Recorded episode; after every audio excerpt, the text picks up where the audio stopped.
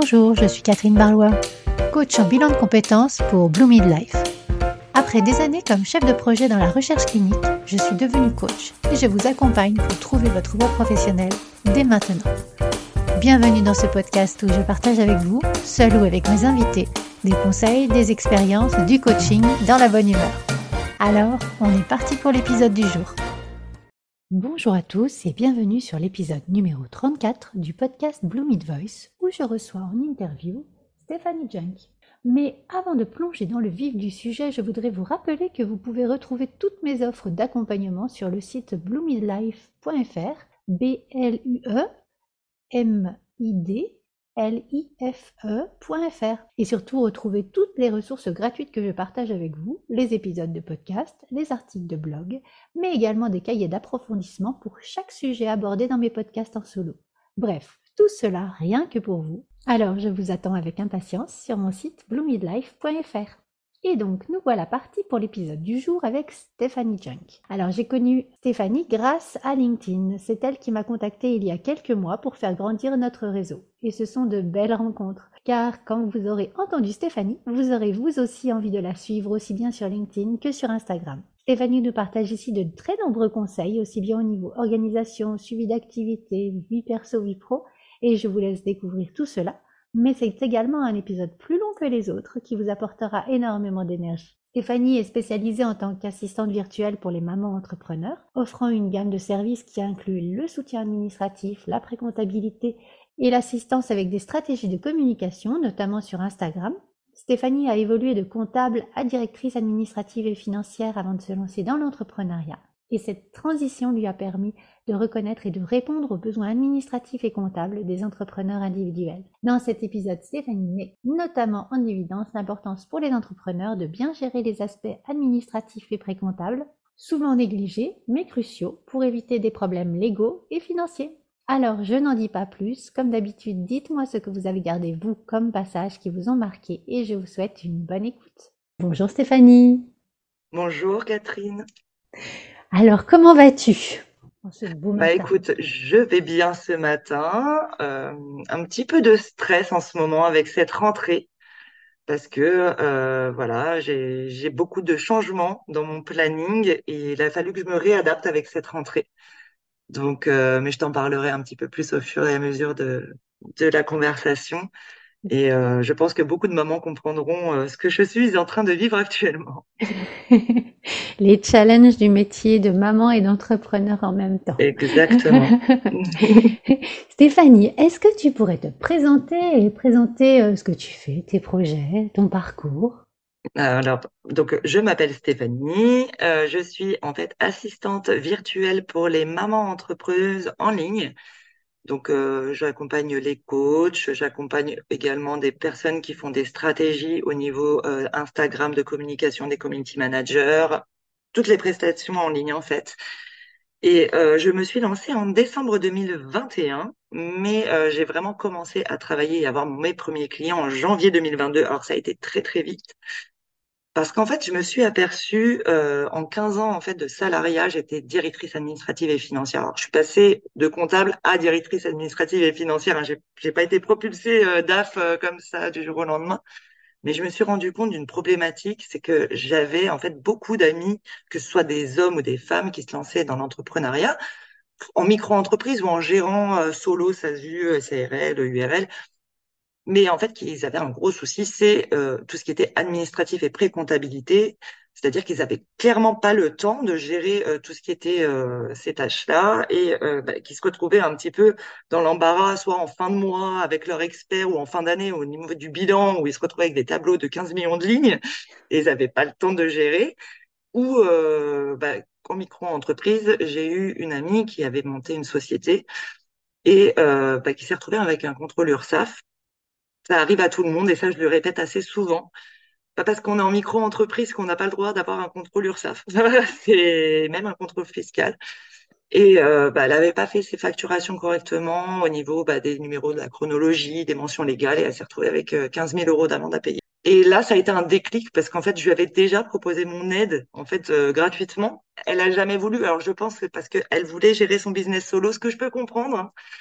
Mais euh, bah, elle a commis ces, petites erreurs mis bout à bout et puis bah, du coup elle a clôturé sa société et ça l'a ça en fait de l'entrepreneuriat. Elle est repartie dans le monde du salariat et quand j'en parle aujourd'hui, euh, elle me dit mais je me revois plus monter une société parce que ça l'a clairement écœuré. Et euh, bah, du coup c'est pour ça que je me suis lancée dans cette niche là parce que je me suis dit mais autant mettre mon expérience en fait sur, sur des personnes qui en ont vraiment besoin et, euh, et c'est pour ça voilà, que je me suis lancée en décembre 2021 sur cette profession pour les assister dans leur administratif, leur pré-comptabilité et euh, faire le lien aussi avec leur expert comptable et qu'ils aient une visu à l'instant T de leur, euh, de leur comptabilité, de leur administratif et que tout soit en règle sans prise de tête. D'accord, c'est beau. tu apportes un package complet. Et euh, alors, une petite question comme ça, par rapport à ce que tu apportes, donc tu apportes une sorte d'organisation, de priorisation de ce à quoi il faut penser. Est-ce que tu préconises également des logiciels à utiliser Oui. oui. Alors, j'ai deux types d'accompagnement. Je vais avoir des accompagnements qui vont être complètement ponctuels, qui ça va être une sorte d'audit en fait de leur facturation, de leur système en fait d'organisation Là, je vais leur proposer en fait des, outils, d'améliorer l'organisation avec d'autres outils, euh, de voir aussi, par exemple, je vais prendre un cas tout bête, mais voir si leur facturation est bien faite, leur donner des astuces, etc., leur faire des tutos aussi euh, sous forme vidéo pour faire leur déclaration URSAF, etc., pour qu'ils puissent en fait avoir les éléments en main ou leur déclaration d'impôt sur le revenu, etc. Parce que ça aussi, c'est un autre souci quand on est en micro-entreprise. Et euh, après, j'ai un autre accompagnement, c'est vraiment un accompagnement euh, bah, mensuel où là, clairement, euh, c'est beaucoup plus. Euh, j'ai beaucoup plus de personnes qui sont en entreprise avec des cabinets d'expertise où là, je fais vraiment le lien. Mais eux, en fait, comme ils ont des cabinets d'expertise, ils ont des logiciels qui sont fournis en général par les cabinets d'expertise de pré-comptabilité comme Time, QuickBooks, et qui sont quand même de super outils, faut pas, faut pas cracher dessus, mais c'est vrai que ça reste un outil de pré-comptabilité. On ne voit pas forcément la vision en fait de l'entreprise à l'instant T, et donc là, je mets en place des tableaux de bord de suivi.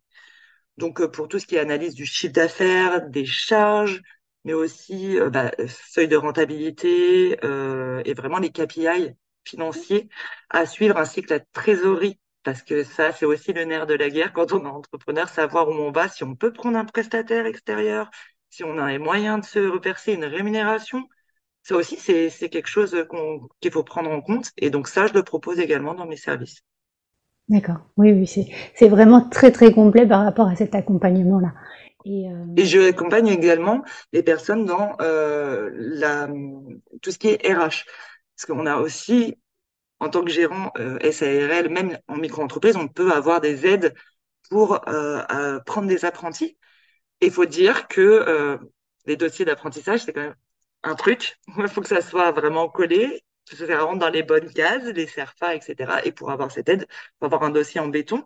Et donc, j'accompagne également aussi les entrepreneuses bah, justement à faire ces formalités-là pour qu'elles soient aux normes et qu'elles puissent avoir euh, bah, cette, euh, cette, aide de l'État qui leur permet d'avoir un stagiaire, un alternant à disposition et qui soit financé en partie par l'OPCO.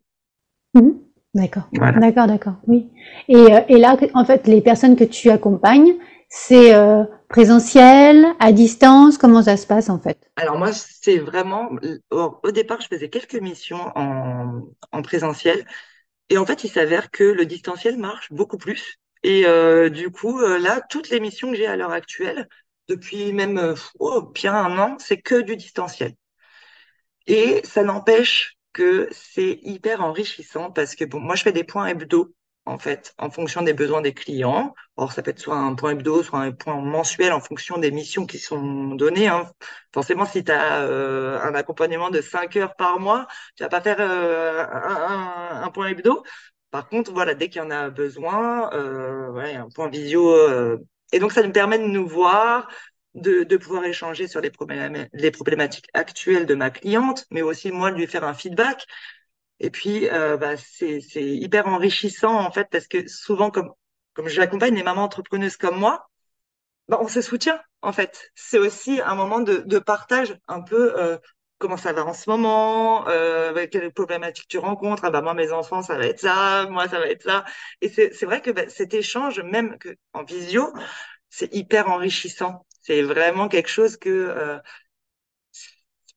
ça me, ça me, enfin, ça me réconforte et en même temps, je me dis, j'ai bien fait de faire cette activité, même à distance, parce que ce lien qui se crée avec mes clientes, c'est quelque chose que j'ai jamais connu dans le salariat.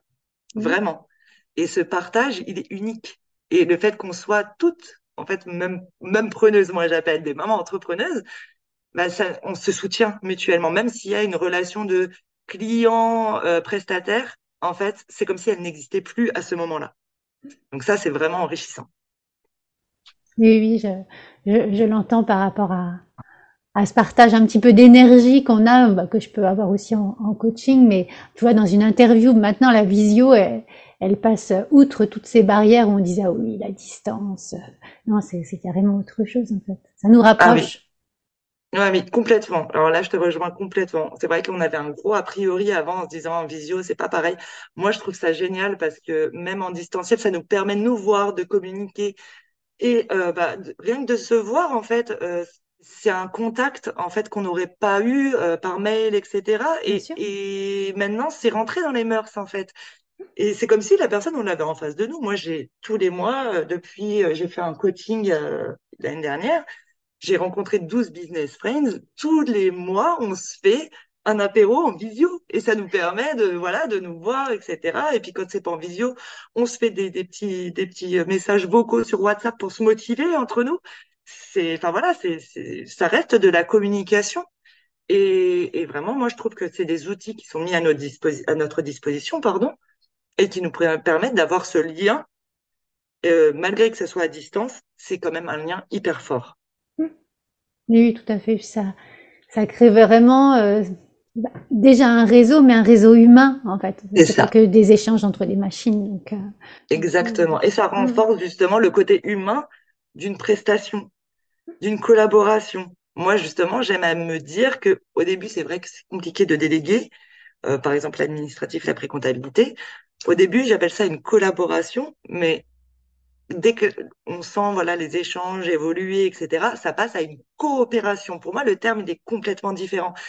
Et euh, on voit que c'est dans les deux sens. L'échange, il est dans les deux sens en fait. Qu'il n'y a plus de relation en fait entre prestataire et euh, justement euh, client. Ça n'existe pas. Ça enfin, ça existe. Oui, parce qu'il y a le lien de facturation de, de service, mais en fait, avec l'échange entre, euh, entre nous, ça n'existe plus. Et c'est ça qui est top. Mmh. Ah oui, oui, ça... Progressivement, en fait, c'est pas qu'on s'apprivoise, mais on se connaît mieux et puis les relations évoluent. et puis la confiance également. Exactement. Mmh. Oui, oui, oui. Et, et, donc, par rapport à tes clients, tout à l'heure, je crois que c'était en off, tu me partageais en fait que ça avait été très vite pour ton lancement. Comment tu as trouvé tes premiers clients? Alors, euh, mon tout premier client, et je travaille encore avec, c'est un homme. alors, voilà, comme quoi, ça, c'est aussi important à dire, c'est que souvent, euh, on se niche dans nos publications parce que voilà, on a une cible de cœur. Moi, c'est les mamans entrepreneuses parce que j'en suis une, je connais leurs problématiques et euh, voilà, c'est, ça me tient à cœur de, d'aider les mamans entrepreneuses. Déjà, on n'est pas beaucoup de femmes entrepreneurs.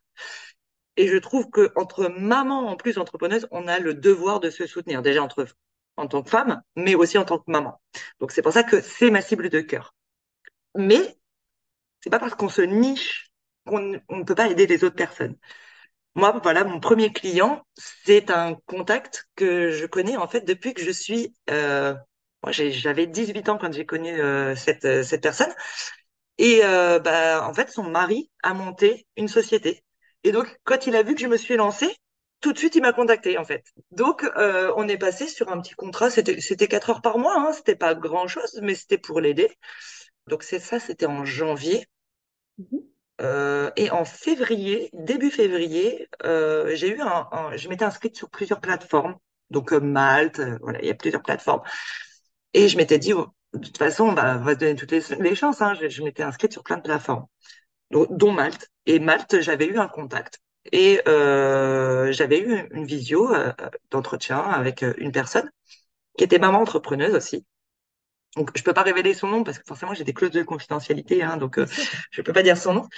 Mais voilà, on a eu une visio, ça s'est super bien passé. en fait, on avait vraiment les mêmes valeurs. On venait toutes les deux d'un milieu ouvrier, en tout cas nos grands-parents. qui nous ont, euh, qui ont poussé en fait nos parents euh, justement à faire des études, etc., euh, pour avoir des postes à responsabilité, qu'ils ont voilà un peu propulsé, qui nos parents après non, nous ont propulsé en fait voilà à, à être un, peu plus euh, travailleurs, etc. au niveau des études et essayer d'avoir des postes à responsabilité, mais toujours qui nous plaisent, hein, euh, voilà dans un domaine qui nous plaise. Et euh, voilà, on, on, on avait échangé là-dessus, puis ça matchait tout de suite. Et euh, j'ai eu un contrat, voilà, un super contrat avec elle. Et d'ailleurs, elle est encore ma cliente à l'heure actuelle. Euh, et je travaillais euh, donc euh, trois jours par par mois pour elle. Donc euh, autant te dire que trois jours, euh, en fait, je facturais 3000 euros en fait de chiffre d'affaires dès le mois de février. Donc je me suis dit, mais en fait, comment je vais faire? Je pensais pas en fait ça allait aller aussi vite. Et après, je suis passée directement enfin en direct avec elle, je suis, pas, je suis plus placée par Malte. En fait, on, on a matché et du coup, on, voilà, on, a collaboré. Donc maintenant, bah, ça va faire euh, deux ans que je travaille avec cette personne. Et puis après, les réseaux sociaux, voilà, euh, j'avais sous-estimé un peu ce pouvoir des, des réseaux sociaux. Je vais pas dire, j'approche la quarantaine et c'est vrai que moi, pour moi, au départ, quand on lance sa société, c'était les flyers, c'était les cartes de visite, etc. Et c'est vrai que euh, à titre perso, j'étais sur Facebook, j'étais sur Insta, mais pour moi, c'était pas un réseau professionnel, sauf LinkedIn. Mais mhm. LinkedIn, c'est vrai que je le voyais. Enfin, pour moi, c'était très contraignant. C'était quelque chose que qui me plaisait pas du tout. J'aimais pas ce réseau. Enfin, c'était voilà, c'était trop pro et trop guindé. Et voilà, j'avais vraiment pas envisagé ça. Et euh, du coup, bah, j'ai suivi une formation. D'ailleurs, euh, je vais remercier encore Clémentine Edon, qui en fait, euh, j'ai suivi une formation business avec elle. Donc euh, pendant six semaines, avec d'autres assistantes virtuelles. Donc tout un panel, on était 12. Et euh, c'est grâce à elle, en fait, que j'ai réussi à me positionner sur les réseaux sociaux. Alors, je connaissais ma niche. Ça, c'était pas un problème. Mais j'avais sous-estimé donc ce pouvoir des réseaux sociaux et c'est grâce à elle, en fait, que j'ai réussi un peu à développer mon activité sur les réseaux sociaux qui m'a apporté ensuite d'autres euh, clientes. Et en fait, je me suis complètement désinscrite des autres plateformes. Donc oui, moi, je t'ai connue par LinkedIn et, euh, et c'est vrai que j'ai l'impression en fait que tu publies beaucoup, mais en fait, il y a tellement peu de personnes qui, qui publient que tu as une grande place en fait dans mon fil. Et, euh... et, et pourtant, et... je ne publie que deux fois par semaine. Eh ben, tu vois. tu vois c'est pas en fait LinkedIn alors par rapport à je vais revenir sur cette formation parce que je pense que ce qui est important aussi à dire, c'est que bah, voilà, moi j'ai sous-estimé ce, ce, pouvoir des réseaux sociaux et clairement, ça a été une erreur de ma part. Pourquoi? Parce qu'en fait, quand je me suis lancée, comme j'ai dit, je pensais que c'était des flyers, etc., machin, que en fait j'allais taper des gens aux alentours. Et en fait, non, pas du tout. Euh, j'avais beau mettre des, des, flyers, en fait, je voyais que le tas, quand je passais chez l'ostéo ou chez, euh, voilà, il diminuait pas en fait. Et euh, quand j'ai fait cet accompagnement, je l'ai fait un petit peu trop tard à mon goût, et c'est ce que je, je, préconise en fait aux mamans entrepreneuses qui vont se lancer ou qui ont le, projet de se lancer ou qui viennent juste de démarrer, c'est de, de, de, faire des formations business. Pourquoi? Parce que ce, ce côté réseaux sociaux, il est hyper important parce qu'on est, bah, on est en 2023. Et forcément, le réseau social, euh, que ce soit Instagram, que ce soit Facebook, que ce soit euh, euh, LinkedIn, il prend une place importante dans notre business. Euh, c'est notre plateforme de communication. C'est comme ça que les gens nous connaissent. C'est comme ça, d'ailleurs, tu vois, qu'on s'est connus. C'est comme ça que bah, je commence à. Enfin, par exemple, Instagram, pour moi, c'est mon levier d'acquisition client qui est le plus, plus important. Mes clientes, maintenant, viennent que d'Instagram. J'en ai eu une de LinkedIn, mais mmh. sinon, la majeure partie des personnes que j'ai facturées cette année, c'est Instagram. Et pourquoi? Parce que j'ai fait cette formation business, que je me suis adressée à ma cible et qu'on m'a appris à le faire, en fait. Même si dans ma tête, je parlais euh, aux mamans entrepreneuses, en fait, non, je ne parlais pas aux mamans entrepreneuses. Je parlais en global. Et puis, euh, je ne savais pas, en fait, parler directement à ma cible. C'est-à-dire que euh, j'évoquais les services que je pouvais euh, voilà euh, apporter, euh, ce que ça pouvait apporter à leur business, sans pour autant dire que moi aussi j'étais une maman entrepreneuse, que euh, voilà que je comprenais leurs problématiques, que il y, a, y a tout ça à mettre en place. Il y avait aussi le branding. voilà, il faut que ça colle aussi à la personnalité de notre cible. Tout ça, moi, j'en avais pas conscience du tout. Et puis, il faut dire aussi que la prospection, ça passe aussi par les réseaux sociaux. Et que moi, j'avais une peur de la prospection. Mais pour moi, j'avais peur de passer pour la vendeuse de tapis mmh. parce que euh, clairement, c'est pas ma zone de génie, que j'avais peur d'être un peu trop, voilà, euh, dur parce que moi, on me prospectait de façon très dure. Et puis, bah, je pense que tu connais aussi ce, problème où tu es appelé toutes les 30 secondes par SFR ou par et ça te gave en fait. Et donc t'as pas envie de ressembler à cette personne. Donc en fait tu sais pas faire et on n'est pas commercial. Enfin voilà. Et c'est pour ça que je dis que j'aurais dû faire cette première formation bien avant et pas attendre un an. Mmh parce que ça m'aurait peut-être apporté plus de clients dès le départ qualifiés à ma cible et pas euh, faire cette erreur que j'ai faite et que j'en ai parlé librement sur les réseaux sociaux, c'est d'avoir accepté, accepté pardon, bah, pour chiffrer au départ, pour me dire bah oui j'ai fait le bon choix, peut-être des personnes que j'aurais pas en fait voulu accompagner parce que bah elles me ressemblaient pas. En fait, c'était pas les valeurs que je prenais, mais j'avais envie de chiffrer et en fait, j'avais des boules au ventre d'accompagner des personnes comme ça. J'ai mis fin à ces collaborations après Mhm. cette formation en me disant mais non en fait ça ne matche pas du tout avec mes valeurs. Et puis bah c'est pas grave je vais me sortir euh, un peu excuse-moi du terme mais les doigts. Je vais prendre la prospection maintenant on m'a appris à le faire et je vais trouver des personnes qui me ressemblent. Mais tout ça c'est un process et, et il faut se faire accompagner vraiment. Voilà.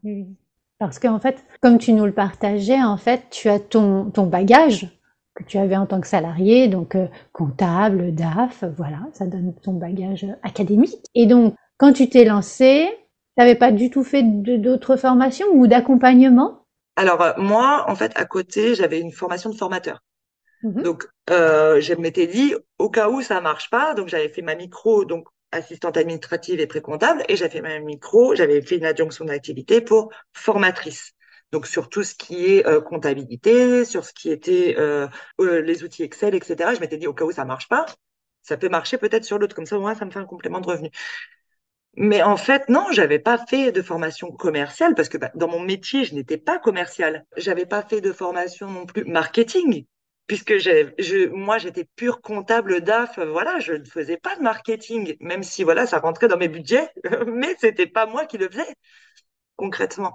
Euh, pareil, euh, on, parle aussi de mindset entrepreneurial, mais c'est quelque chose d'hyper important parce qu'en plus, en tant que maman, euh, double pression, en fait, on monte sa société, donc on a tout, comme on en parlait en off, on a tout l'aspect business, etc., etc., montagne russe, entrepreneuriale, se dire, voilà, aujourd'hui, est-ce que je vais chiffrer? Demain, comment ça va se passer? Est-ce qu'il n'y a pas d'autre action Il va falloir que je mène de front?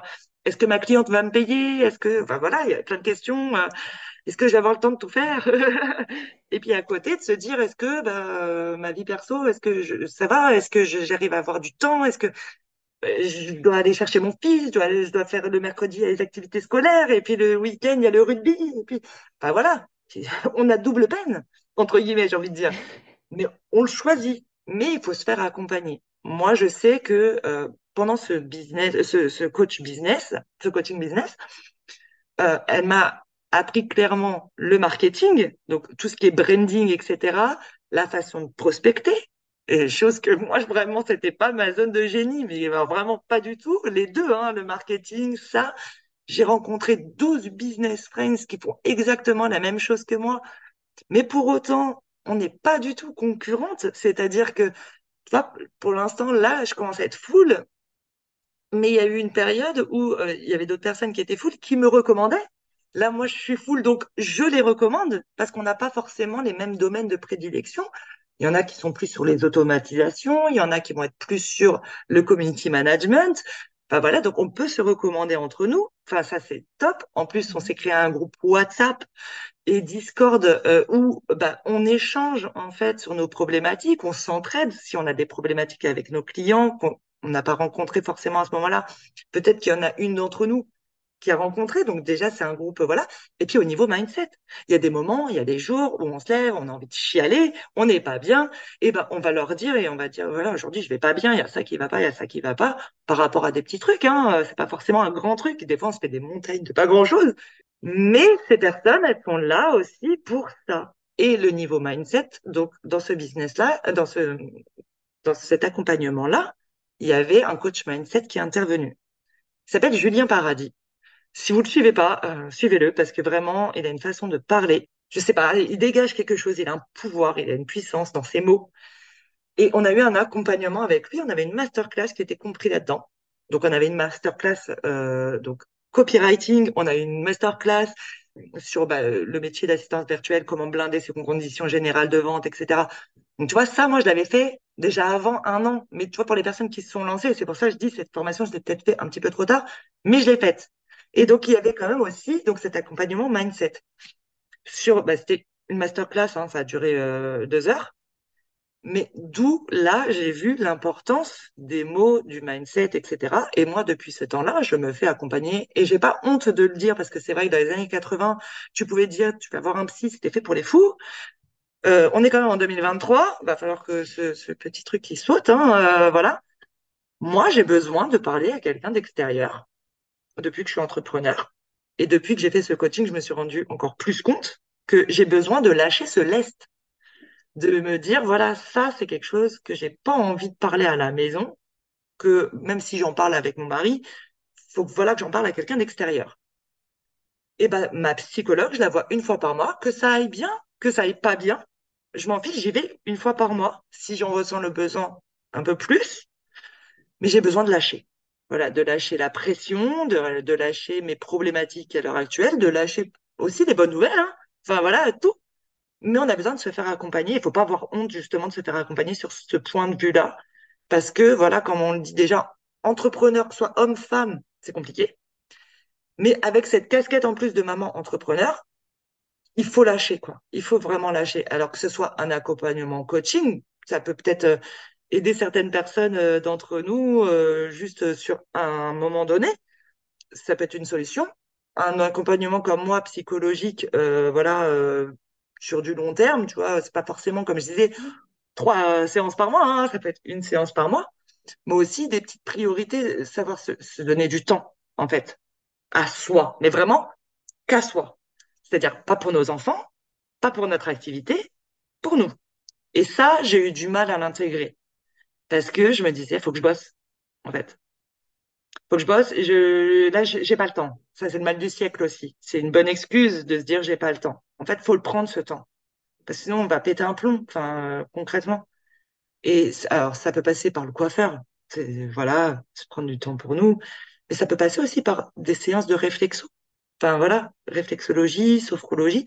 Même mettre des écouteurs, écouter sa musique, se mettre des petites séances de sophro YouTube si on n'a pas le temps ou pas les moyens hein, euh, d'aller voir une sophrologue, il y a des vidéos sur YouTube qui font 30, 45 minutes. Ça permet de lâcher, en fait. Mais ça, faut vraiment en prendre compte. Mais dès le départ, même si ça va bien, en fait, s'accorder déjà ces temps dans son planning. Ça, c'est l'erreur que j'ai faite au départ, que je commence justement à, me, vraiment fixer des, créneaux horaires parce que, et je pense que je suis pas la seule, parce que quand je parle avec mes clientes, c'est aussi l'erreur qu'elles ont commis au début, de pas se caler ce temps, en fait, de mindset pour nous, en fait, hein, euh, de prendre du lest, en fait. Et on on se, l'accorde pas. Et souvent, ça mène à des situations qui peuvent être dramatiques, comme le, burn-out. C'est pas réservé qu'aux salariats, en fait. C'est pas parce qu'on a monté notre entreprise, qu'on a monté notre business, qu'on fait ce qu'on veut, en fait, entre guillemets. On, on peut pas avoir un burn-out. Justement, bien au contraire, parce qu'on se met beaucoup de pression. Donc, faut savoir se réserver ce temps. C'est sain et, euh, et ça nous sort du, du modèle un peu rouleau compresseur où on dit allez c'est le business, c'est la famille, allez j'assure tout sur tous les points. Ouais, mais on peut pas tout gérer. Enfin, euh, faut, faut savoir qu'on est quand même humaine. Hein. On n'est pas des robots. On a le droit de pleurer, on a le droit de prendre un oreiller à la fin de la journée parce que bah voilà, quand on a bossé, notre gamin a hurlé parce qu'il faisait sa crise et que euh, bah, on n'était clairement pas dispo à ce moment-là parce qu'on on absorbait trop d'informations par notre travail. on a le droit de crier un bon dans un oreiller. C'est pas, c'est pas être une mauvaise maman. Bien au contraire, c'est de se dire que oui, là, on n'en peut plus. On a besoin d'être aidé, on a besoin d'être soutenu. Et c'est pas un drame de pleurer, justement, bien au contraire, c'est, ça prouve qu'on est humaine, que bah voilà, on peut pas tout gérer d'un coup, c'est c'est pas possible en fait. On n'est pas des robots. Une journée, ça fait 24 heures. Notre cerveau, il est limité en termes d'information. On n'a pas un, une clé USB à mettre en rabat. Moi, c'est pas, pas possible. Donc, euh, faut l'alléger au max, en fait. Faut l'alléger au max et puis il faut savoir euh, prioriser. Prioriser au max. Voilà. Oui, c'est, c'est, important, en fait, euh, parce que bah, notre business repose aussi sur euh, nos épaules et uniquement nos épaules. Et donc, euh, si on se ménage pas à nous, ben, qui va nous ménager? Ben c'est ça, en fait. Si déjà un business qui marche bien, c'est aussi derrière une entrepreneuse qui marche bien, c'est-à-dire qui est bien dans ses pompes. Euh, si on n'est pas bien dans ses pompes, clairement le business, euh, ça va aller un temps, mais après ça n'ira plus. Donc, si on ne prend pas soin de nous, qui c'est qui va le faire à notre place, en fait? Personne, même si on, est peut-être entouré de gens très très bien intentionnés, mais si nous on n'arrive pas à mettre des mots sur nos mots, c'est pas les gens en fait qui vont le faire pour nous. Donc déjà, il va falloir se dire ben voilà, là c'est vrai en ce moment je suis pas bien. Qu'est-ce qui va pas? Déjà l'écrire et après essayer de trouver une solution.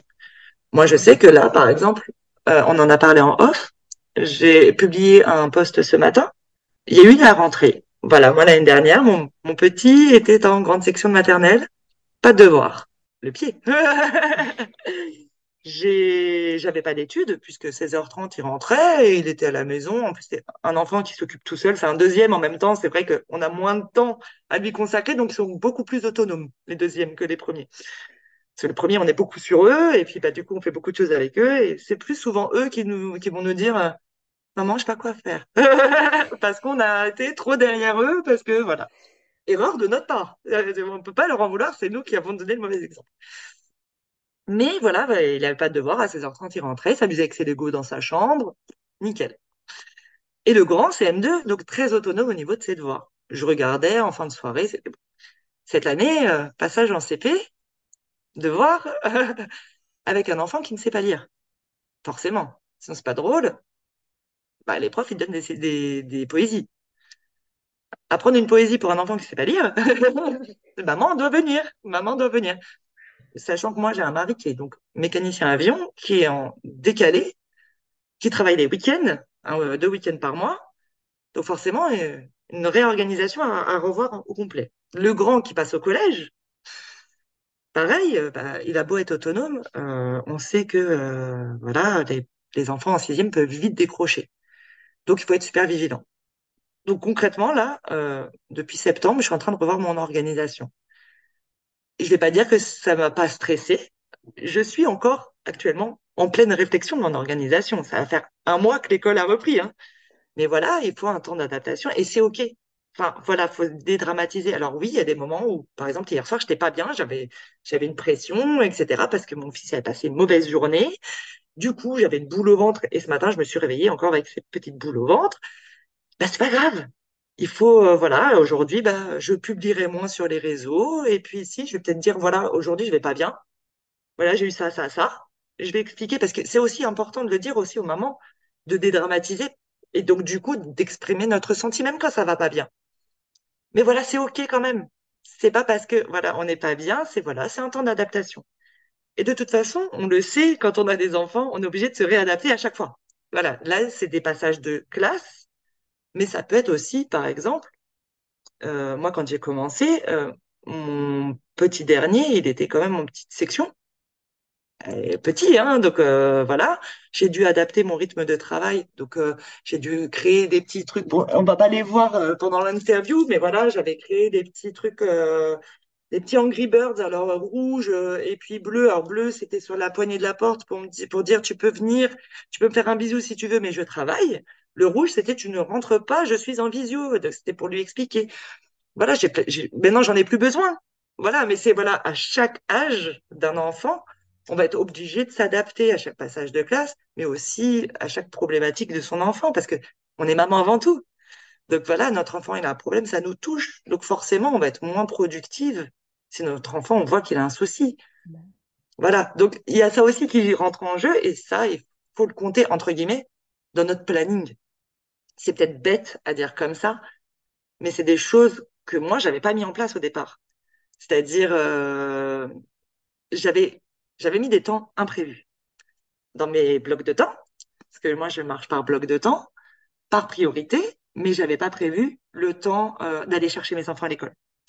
J'avais pas prévu le temps, il peut m'arriver quelque chose avec mon enfant qui est malade.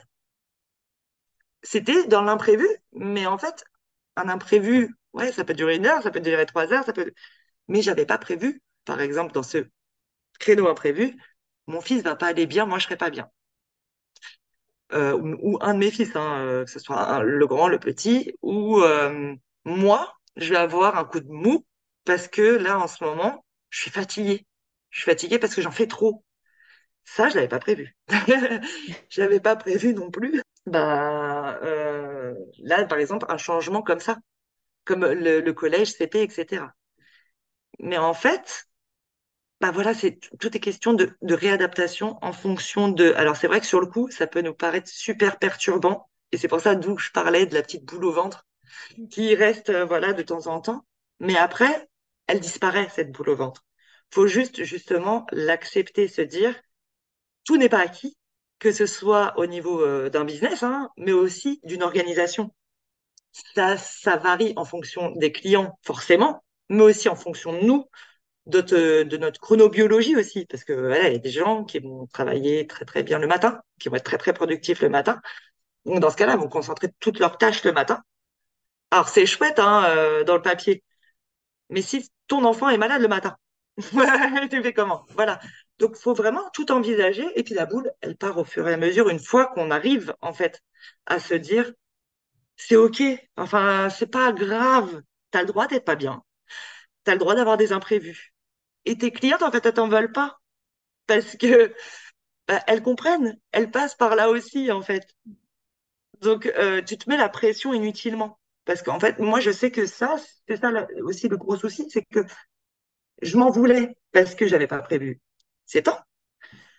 Mais je m'en voulais parce que je me disais, mais mince, je vais pas pouvoir faire cette mission pour ma cliente. Ou mince, je vais prendre du retard dans mon business. Bah écoute, c'est pas grave, tu feras pas de publication cette semaine qu'est-ce que ça fait? Enfin, euh, en clair, c'est une publication? C'est pas grave. Tu en feras euh, deux euh, quand tu, tu, seras mieux. Et puis, bah, j'ai appelé une fois une cliente en disant, écoute, j'ai un problème. Mais c'est pas grave, Stéphanie. T'as vu, en ce moment, t'arrêtes pas. OK? Donc, faut, faut se décontracter, quoi. Enfin, faut vraiment arrêter de prendre trop les choses à cœur, même si je sais. Même moi, hein, je dis ça là, et ça se trouve demain, je vais me dire, oh là là là là. Mais non, faut essayer de dédramatiser au max, au maximum. Vraiment. Ça, c'est hyper important. Oui. Euh, j'entends que tu, tu, nous partages ouais, des, des challenges. Euh, tu parlais tout à l'heure des, des clients que tu avais acceptés au départ et mm. euh, qui correspondaient pas à tes valeurs, de ton métier, j'aime pas trop le métier, mais ta casquette maman euh, qui, qui peut en fait impacter émotionnellement ou au niveau du temps euh, ton, ton business, de, de, se mettre la pression, d'être hyper perfectionniste par rapport à tout ce qu'on veut mettre en place et, et une grosse charge. Donc oui, ça c'est vraiment des challenges que tu as réussi à, à, à, surmonter et puis je pense que t'ont fait grandir et, euh, et c'est pour ça que tu peux nous les partager aussi maintenant parce que ça fait partie de, de toi, de ton rythme, de, la nouvelle organisation. Et euh, est-ce que tu vois d'autres challenges qui, mériteraient en fait d'être partagés avec nos, auditeurs et nos auditrices euh, pour, euh, pour leur montrer un petit peu comment toi aussi t'es es venu à bout d'un tel challenge? Alors, moi, ce que je donnerais aussi comme exemple, c'est que euh, faut pas rester sur ses acquis business. Comme je dis ça, c'est voilà, moi, comme je l'ai dit tout à l'heure, j'ai eu une grosse cliente dès le départ. C'est cool, hein, sur le papier, euh, tu factures 3000 euros à une cliente.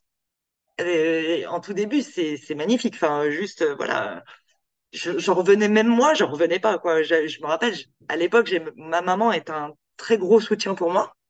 c'est grâce à elle que j'en suis là à l'heure actuelle que j'ai ce caractère-là aussi, parce que bah, c'est elle qui m'a poussé à me dire, hey, t'es une nana, on est en 2000, enfin, à l'époque, on n'était pas en 2023, mais tu peux, t'as, as le droit de faire ce que tu veux dans la vie, etc. Tu peux, enfin voilà, elle m'a toujours boosté, quoi. Quand j'ai monté ma société, c'est elle qui, qui était derrière moi, mais ouais, t'as raison à 100% et toi, elle m'a toujours soutenue. Quand je lui ai annoncé cette nouvelle, elle m'a dit, ah, mais je suis trop fière de toi et tout. Moi, j'étais aux anges. C'était limite une gamine. J'étais une gamine en train de sauter dans mon garage parce qu'il faisait très froid à l'époque. Je sautais dans mon garage en disant, ouais, tout. Oui, c'est bien sur le papier. Mais voilà, je suis restée sur un acquis, c'est de se dire, et pourtant, hein, cette cliente, je l'ai encore, hein, mais euh, c'est de me dire, j'ai une cliente que je facture tant par mois, j'ai trois jours par, c'était deux jours par semaine, complet avec elle. Alors c'est vrai que c'est énorme, hein, euh, donc, euh, pardon. Mais je suis restée sur l'acquis en me disant, ça, ça va durer. Faut savoir quand même que bah, moi, je suis restée avec cette grosse cliente jusqu'au mois de juillet. Elle m'a mis en pause en août 2023 parce qu'elle avait ses congés. Le truc, c'est bête, hein, mais je n'y avais même pas pensé. En se disant, moi, je prendrai pas de vacances. Cette année, c'est ma première année. J'ai même pas pensé, songé une seconde que la personne allait prendre des congés. Déjà ça. Mais aussi, elle a eu beaucoup moins de prospects. Son activité s'est ralentie. Donc, financièrement, elle a dû me mettre en pause. Et là, c'est là que le bas blesse, c'est que, et, c'est pour ça, ça revient un peu à ce que j'ai dit tout à l'heure au niveau de la formation, je savais pas prospecter. Et du coup, je me suis retrouvée, en fait, du jour au lendemain. Elle a été très honnête, très transparente. Elle m'a dit, voilà, financièrement, là, je peux plus. Euh, j'ai pas de prospect pour l'instant. D'ailleurs, je me demande si je vais pas fermer ma société, etc. Donc, oula, moi, euh, en pleurs derrière parce que bah, j'ai qu'une grosse cliente avec des petits clients à côté, mais c'est pas ce qui va me faire vivre à la fin du mois. Enfin, clairement, hein, euh, je... Et donc, faut, faut vraiment euh, pas mettre ses billes dans le même panier. Moi, maintenant, vraiment, là, tu vois, au mois de novembre, octobre-novembre de donc 2022, elle m'a reprise. On a un contrat qui est beaucoup moins important, mais ça m'a fait une, ma première leçon business, vraiment. Mmh. C'est-à-dire, ne mets pas tes billes dans le même panier. C'est bien beau d'avoir un seul client. Si le client se casse la gueule, bah on se casse la gueule, clairement. Enfin, euh, alors c'est cool hein, sur le papier, euh, comme j'ai dit, hein, j'ai sauté comme une dingue, hein, euh, mais je, suis redescendue aussi comme une dingue. C'est-à-dire que quand elle m'a annoncé, même si c'était de façon très correcte, ça a été fait de, vraiment, elle a été très adorable, elle l'a fait de façon très cordiale, etc. Elle était même dégoûtée en fait de mettre fin à cette cette collaboration parce qu'elle n'avait plus les moyens financiers à l'époque de pouvoir le faire. Mais moi, j'étais, euh, allez, 15, 15, 15 pas en dessous, là. J'étais pas bien. Et euh, bah, le fait d'avoir fait ce coaching, c'est pour ça, en fait, que j'ai fait ce coaching, d'ailleurs. C'est ce qui m'a poussé à le faire. En me disant, je sais pas prospecter, il vient de m'arriver ça, euh, pourquoi t'as pas fait cette formation avant, en fait? Et, ça a été le déclencheur de ça. Et maintenant, en fait, je me retrouve, alors j'accompagne là à l'heure actuelle, j'ai euh, cinq clients régulières. Clientes, pardon, régulières. Parce que j'ai un homme, c'est pour ça que je dis client, alors que euh, j'ai plus de clientes, alors ça va être du féminin. Cliente. Mais j'ai aussi des petits contrats ponctuels. Ça va être des audits, comme j'en parlais tout à l'heure, des audits. Mais ce qui me permet, en fait, d'avoir euh, une sécurité. C'est-à-dire de me dire, si à un moment donné, il y a une de mes clientes qui ne peut plus. Ce qui peut arriver. Enfin, voilà, euh, comme bah, la, cliente que je parlais qui m'a repris là pour une. Je passais quand même de deux jours par mois à dix heures par mois. C'est plus du tout la même chose. Mais ça m'a permis de prendre d'autres clientes, voilà, sur des durées, par exemple, de 10 heures. Mais voilà, j'ai plus de petites clientes plutôt qu'une grosse cliente. Et ça, je pense que c'est l'erreur qu'on peut faire en début, en tout cas en lancement, de se dire waouh super génial j'ai une super grosse cliente et c'est très bien hein, je vais pas dire que c'est pas bien mais assurez-vous en fait que euh, déjà la personne correspond à vos valeurs on en parlait tout à l'heure mais aussi qu'elle représente pas plus de 50% de votre chiffre d'affaires parce que voilà, ça peut arriver que elle aussi, elle ait des problèmes financiers, qu'elle qu'elle ait plus de prospects, que son activité marche moins, et ben des coups, vous vous cassez la figure en même temps qu'elle. Et c'est pas le but bah, je pense qu'on a déjà assez de pression comme ça. Donc, euh, ouais, diversifier en fait votre portefeuille client. Et même quand vous avez des clients, prospectez encore. Parce que ça se trouve, je dis des bêtises, vous avez prospecté pendant un mois sur les réseaux où votre cible est, bien entendu, parce que on va pas aller sur Facebook si les mamans sont pas sur Facebook, par exemple dans mon cas, ça sert à rien, vraiment. Euh, moi, c'est pour ça que je privilégie LinkedIn et Instagram parce que c'est là que j'ai le plus de prospects. Putain, mais euh, je continue à prospecter. Pas forcément tout de suite dans le but de vendre, mais de créer déjà une communauté qui potentiellement, le jour où aura besoin, la personne aura besoin, et que moi j'aurai des disponibilités, on pourra se caler. Parce que, ben voilà, ça se trouve, voilà, je disais, ça se trouve là, je prospecte en ce moment. Je sais pas, moi, allez, la semaine prochaine, j'ai peut-être une cliente qui va arrêter une collaboration. Et ben, j'aurais peut-être justement prospecté une cliente qui va voir que du coup, j'ai une collaboration qui s'arrête, qui sera peut-être intéressée, en fait, par ce créneau, en fait. Donc vraiment, faut, faut pas se dire, voilà, c'est bon, je suis blindé, j'arrête de prospecter. Bah non, en fait. Vous êtes, euh, à moins que vous ayez quelqu'un qui le fasse pour vous, ça c'est pas un souci on peut déléguer cette partie. Moi, d'ailleurs, là, je commence à déléguer ma modération sur les réseaux sociaux parce que clairement, c'est pas ma zone de génie et j'ai plus le temps. Enfin, euh, voilà, euh, à un moment donné, il faut prioriser. Mais il faut le faire. C'est pas quelque chose qu'on peut mettre en stand-by. C'est comme si, euh, voilà, je sais pas, je vais dire une bêtise, Apple ne communiquait pas sur son prochain produit. Bah, c'est pareil en fait. Sauf que bon, eux, ils ont des marketing, enfin, un service marketing, ils ont un service commercial. Bah, là, on a toutes les casquettes. Donc, euh, bah, c'est à nous de faire le boulot. Voilà. Ça, c'est le gros conseil que je donnerais aussi. Entretenir ton réseau et, et pas seulement pour, pour vendre, mais comme tu disais, pour créer cette communauté qui t'entoure. Exactement. Qui, peut te challenger, mais qui est souvent plus soutien et, euh, et alors, en plus, en parlant de soutien, il y a aussi le soutien, tu vois, euh, moral.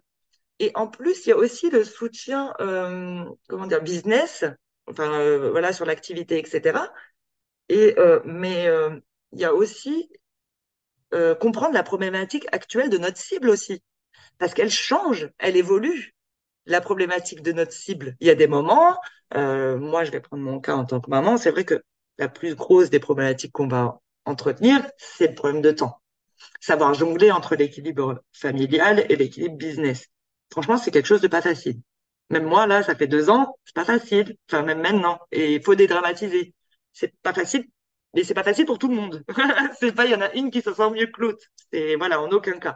C'est, on a chacune notre façon de fonctionner. Il faut qu'on prenne chacune notre rythme. Il n'y a pas une méthode qui est meilleure que l'autre. Ça, euh, je ne le redirai jamais assez. Mais il y a aussi, voilà, il y a un moment donné, moi, j'avais dans ma cible, bon, cette problématique, temps-équilibre, elle restera toujours. Mais il y a aussi d'autres problématiques. Par exemple, il y a un moment donné où je vais voir que euh, on, va me poser beaucoup de, questions sur le passage à la TVA. Et pourtant, c'est un sous-domaine de ma cible. Il y a d'autres moments, ça va être plus, euh, je ne sais pas gérer ma trésor. Voilà, mais ça va arriver par période.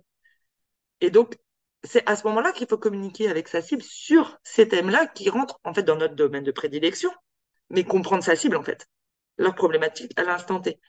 Savoir, bah, par exemple, il y a, des mamans qui vont se dire, est-ce que je passe pas en société?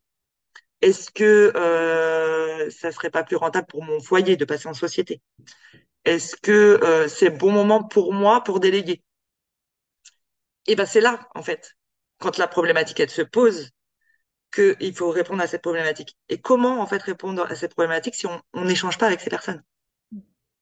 C'est juste ça en fait. Et donc la communauté, c'est ok euh, avoir du soutien, mais c'est aussi comprendre sa cible, parce que sinon on peut pas en fait échanger et avoir un réseau en fait autour de nous si on n'échange pas clairement avec sa cible. C'est ça sert à rien et puis voilà, enfin, c'est quelque chose qu'on entretient en fait au jour le jour et pas euh, quand on n'a plus de prospects, mm. quand on n'a plus de clients. Voilà. C'est euh, C'est un peu ton, ton jardin que tu continues à arroser, euh, même si t'as pas encore de fleurs, euh, bah tu, tu les arroses et puis bah, quand les fleurs sont fanées, bah, tu continues à arroser et puis bah, ça reviendra et euh, C'est ça. Mais c'est pas quelque chose, comme tu disais, c'est ouais, c'est le jardin. C'est pas parce que voilà, il y a un coup de gel qu'il faut pas, faut pas en prendre soin. Mm. C'est justement, faut pas attendre le coup de gel. Faut, il faut y aller en amont. C'est quelque chose qui s'entretient au jour le jour. Et puis, bah, si vous n'avez pas le temps, euh, si t'as pas le temps, je sais pas, sur euh, deux jours de pas communiquer sur les réseaux, c'est pas grave. Si après tu arrives à te caler un moment, mais il faut le prévoir ce temps aussi. C'est plein de petites choses comme ça qu'il faut prévoir. C'est pour ça qu'on parlait tout à l'heure de euh, temps disponible, temps priorisé. Tout ça, c'est quelque chose en tant que maman entrepreneur qui est hyper important parce que bah, on a des priorités qui sont différentes en fonction des mamans, au niveau business, au niveau de l'âge de nos enfants, au niveau parce que bah, c'est sûr que si j'ai un, ad- un, un ado de 13 ans et un bébé de 4 mois, mes priorités vont pas être les mêmes. Euh, mais euh, c'est aussi important, euh, par exemple aussi le temps pour nous, comme on en parlait tout à l'heure. Voilà, tous ces petits temps-là, il faut, il faut, il faut en prendre conscience. Les temps de formation aussi et les budgets formation parce que c'est pas parce qu'on est devenu entrepreneur, faut pas continuer à se former, faut pas continuer à faire, à pratiquer une veille, de que ce soit sur notre métier, mais sur aussi les outils qui commencent à se lancer à côté. Par exemple, là, on est en train de voir la révolution ChatGPT. des, des IA, etc. Bah, faut se former. Enfin, concrètement, on peut pas passer à côté. Euh, sur les réseaux sociaux, euh, l'algorithme change tout le temps, donc on est obligé de se tenir informé, euh, à moins qu'on délègue. Et là, euh, il faut se poser la question à savoir quand. Quand est-ce que c'est le bon moment pour nous? Euh, est-ce qu'on a les moyens financiers de le faire? Moi, souvent, ce que je dis aussi, euh, que ce soit dans mes stories, que ce soit quand je présente mes services, c'est que c'est vrai, on a monté notre business solo, on a envie de tout gérer. C'est un peu comme quand on a fait notre bébé. C'est notre bébé. Enfin, c'est notre troisième enfant, si on en a deux, ou si on en a trois, c'est notre quatrième, et- etc. Mais en fait, à tout gérer tout seul, c'est le meilleur moyen de se planter. Pourquoi? Parce qu'en fait, on n'a pas l'esprit libre. C'est-à-dire, oui, sur notre zone de génie, on est super fort. Euh, voilà, c'est notre domaine de prédilection. D'ailleurs, c'est pour ça qu'on s'est lancé, parce qu'on voulait apporter notre expertise à un public cible. Mais euh, à force de faire des choses qui sont pas de notre ressort, on perd du temps. Et moi, là, je me, j'ai toujours dit ça et je le répète, c'est que euh, c'est pas parce qu'on délègue deux heures par mois. Moi, je prends mon, mon cas à moi. Ma prestation horaire fait 40 euros. D'accord? Deux heures par mois euh, sur de l'administratif, c'est quand même deux heures par mois de gagner soit avec ses enfants, soit sur sa zone de génie, soit pour soi, se prendre un, temps pour soi parce qu'on n'arrive pas à se le caler. Voilà, ça peut être, voilà. 80 euros par mois, c'est pas un énorme budget, mais faut le prévoir. Voilà. Ça peut être, par contre, si on voit vraiment on est débordé et qu'on a les moyens financiers, ça peut être beaucoup plus. Moi, là, j'ai vu, euh, voilà, j'ai eu mon, activité qui a explosé. Euh, comme je le disais tout à l'heure, je suis en pleine réorganisation parce que, voilà, euh, je, suis obligée, là, de revoir mes priorités. Eh bien, j'ai commencé à déléguer parce que je ne pouvais plus, clairement, faire ma modération. Donc, voilà, j'ai délégué 15 heures par mois. de modération. Là, j'ai, je suis en train de me renseigner et de faire mon business plan pour voir si je peux financièrement déléguer ma création de contenu. Alors, pas mes posts écrits, parce que je veux que ça, reste moi, parce que c'est mes, voilà, j'ai une façon de parler qui est propre à moi et j'aime, voilà, que ça me ressemble à moi. Mais voilà, tout ce qui est visuel, c'est pas quelque chose qui est dans ma zone de génie et j'y passe énormément de temps. Alors que si je prends voilà quelqu'un qui est euh, voilà c'est sa spécialité, forcément elle va prendre déjà deux fois moins de temps que moi à le faire. Et je vais économiser. Alors certes, je vais payer de la, je, vais je vais financer, hein, je vais je vais payer cette personne, mais je vais gagner du temps moi et par exemple moi je vais gagner quatre heures par semaine, qu'elle va peut-être me prendre deux heures. Donc en fait, si je reprends ces quatre heures-là Ces quatre heures, qu'est-ce que je peux en faire? Bah, déjà, je peux prendre peut-être éventuellement un accompagnement. Je peux peut-être me former sur des outils. Je peux prendre du temps pour moi. je peux prendre du temps pour mes enfants, je peux m'alléger ma charge mentale, quoi. Enfin, c'est donc pour s'en priver. Enfin, euh, voilà, si on a les moyens de le faire, mais voilà, tu vois là, j'ai plusieurs rendez-vous avec euh, avec euh, bah, justement des business friends qui sont donc qui sont donc qui, s'occupent du community management. Et je pourquoi je les ai fait passer en priorité dans les appels découvertes? Parce que déjà, je connais leur travail. Je connais leur personnalité, donc voilà, c'est toutes des mamans. voilà. Et comme je l'ai dit tout à l'heure, on se, soutient entre mamans. Enfin voilà, je je me voyais pas prendre un homme ou enfin voilà, c'est pas du tout sexiste que je vais dire, mais c'est vraiment j'ai envie de, soutenir une maman entrepreneuse. Donc c'est pour ça que voilà, je, vais choisir une maman entrepreneuse. Mais tu vois, pour l'instant, c'est vraiment, je suis en train de faire des appels découvertes et je les ai prévenus. Hein, J'étais complètement transparente en disant c'est juste faire des devis, savoir si ça matcherait dans mon business plan. Voilà. Mais il faut envisager ces solutions. Faut pas, faut arrêter de se dire, faut que je gère tout. Non. Tout gérer, comme je disais tout à l'heure, c'est commettre des erreurs, des fois, mais bêtes, mais bêtes. Parce que, bah, à ce moment-là, bah, on n'était pas concentré. Parce qu'on en avait trop à gérer euh, dans, dans la tête, c'était pas possible. Oui, oui, puis on, perd aussi en, bah, comme tu dis, on fait des erreurs, on perd en qualité en fait, par rapport à sa zone de génie. Et puis, euh, puis ça peut être épuisant, ça peut rapporter du stress. Enfin, oui, oui, à un moment, euh, s'il y a besoin de déléguer, il faut, il faut se poser la question. Écrire, comme tu disais, j'aime bien hein, aussi écrire en disant, bon, bah voilà, je pose tout à plat et euh, ok, où est-ce que je vais? Et oui, non, mais je, comprends tout à fait. Moi, tu vois, je me suis rendu compte de ça. C'est en fait en utilisant un tracker de temps j'ai mis un tracker de temps sur une semaine, sur toutes les tâches que je faisais. Donc euh, voilà, j'ai eu mon tracker de temps cliente 1, cliente 2, cliente 3, que après j'ai additionné sur la semaine. Combien de temps je mettais à faire mon admin, ma comptable, parce que ça c'est moi qui le fais aussi, hein.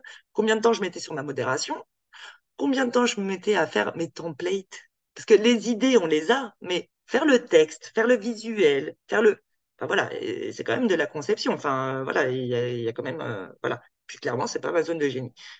Et en fait, c'est là que j'ai vu que déjà, euh, moi j'ai fait, euh, j'utilise la, la matrice d'Eisenhower. Qu'est-ce qui est mhm. important pour moi que je ne peux pas déléguer, qu'en fait, qui, reste dans ma zone de génie, que je, suis obligé moi de faire?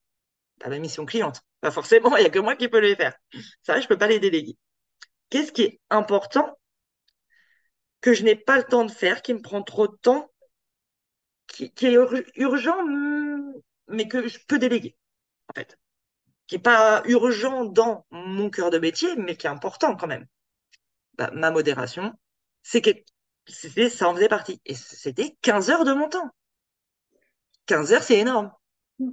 15 heures entre. Alors, souhaiter la bienvenue. Euh, c'est peut-être bête, hein, mais souhaiter la bienvenue, euh, répondre aux, commentaires, euh, répondre. Euh, alors, la modératrice le fait, hein, mais moi aussi j'interviens, mais du coup j'interviens beaucoup moins. C'est bête, mais aller, aller commenter des publications, aller prospecter aussi. Ben, c'est des choses, je le fais encore, mais beaucoup moins et ça m'enlève une pression monstre. En plus, je déteste être sur ce téléphone. Voilà, euh, parce que voilà, je suis sur un écran toute la journée et ouais, de retourner sur mon téléphone, etc. Bah, ça me mettait trop de pression. Donc euh, non, bah voilà, ça j'ai délégué. Euh, là, je suis en train de voir justement pour mon community management. Pourquoi? Parce que bah, ça me prend énormément de temps, que c'est pas ma zone de génie, que bah, j'y passe quatre heures par semaine. 4 heures par semaine pour, euh, faire des postes, non. Alors oui, j'en ai besoin, mais c'est clairement pas ma zone de génie. Mes textes, oui, je vais les faire parce que voilà, ça me tient à cœur, c'est ma patte. Mais les visuels, c'est clairement pas ma zone de génie. Donc bah là, faut que j'apprenne à déléguer. Alors peut-être qu'au départ, je déléguerai pas tout parce que voilà, en fonction des devis qu'on va me proposer, etc., ça rentrera pas forcément dans l'aspect financier. Tout, peut-être une partie pour ensuite pouvoir me dégager du temps peut-être pour les clientes, mais aussi prendre un petit peu de temps pour moi parce qu'en ce moment j'en ai besoin. Voilà. C'est et ben faut, faut faut prioriser. Et il faut vraiment noter, comme tu disais, ces petites tâches là, mais même alors que ce soit cette tâche, mais toute bête, pendre le linge parce qu'on est à la maison. on en parlait tout à l'heure en, off, mais je vais tourner une machine. Ok, ça prend 10 minutes, euh, mettre le linge dans la machine, de mettre une pastille, de la faire tourner. Mais ça prend 25 minutes à euh, étendre son linge. C'est des choses qu'on fait maintenant parce qu'on travaille de la maison, souvent pour la plupart d'entre nous, en tant que maman entrepreneuse, et euh, ben, on le fait, on le prend sur notre temps. Mais on s'est fixé des plages horaires de travail. Je vais dire une bêtise, moi, euh, voilà, c'est de 8h30 jusqu'à 18h30. Après, j'ai des pauses que j'ai notées dans mon calendrier, etc. J'ai des temps. Mais ce temps-là, je l'avais pas mis. C'est 25 minutes. Mais 25 minutes fois 25 minutes, voilà, enfin, plus 25 minutes, c'est énorme.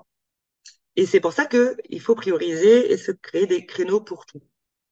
Et puis, bah, si ça va pas, voir, revoir notre organisation, comme tu disais. En fait, moi, le fait de lister sur un papier ce qui va, j'ai une colonne, ce qui va, hop, je note. Ce qui va pas, ce qui m'énerve, ce qu'il faut que je revoie, je le mets dans une autre, dans une autre colonne. Et j'ai une troisième colonne où je vais en fait essayer de matcher ce qui va pas avec une solution, une ébauche. Essayer de trouver un truc.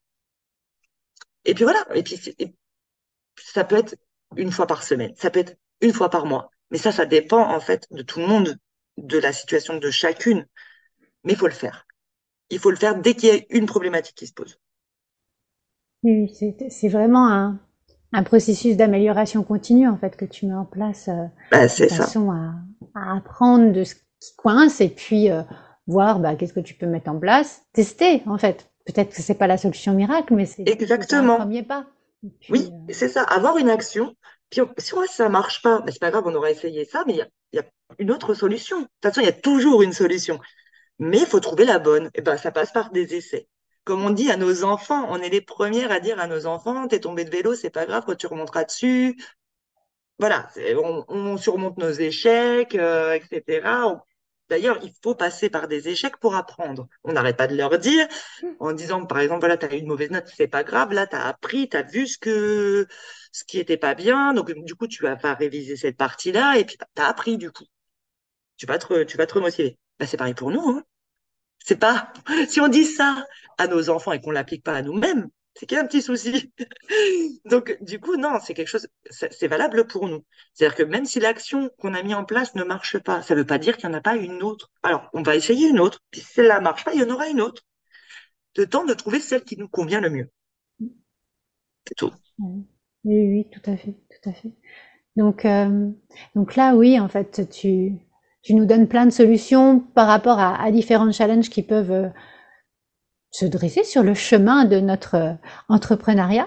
Et, euh, et dans, dans, un autre sens, tu nous as partagé par exemple ta première grosse cliente, etc. Est-ce que tu as d'autres d'autres pépites comme ça que tu gardes en tête sur depuis depuis ces quelques années maintenant de, de vol?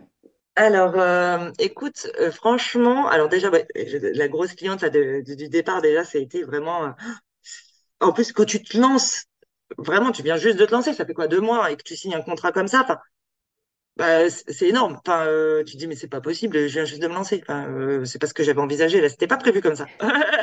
Mais c'est du positif, hein. Et bah, tu vois, j'ai noué, avec cette cliente, j'ai noué un lien tellement fort. ça restera toujours ma cliente chouchoute. Parce que bah, déjà, ça a été la première à m'avoir fait confiance.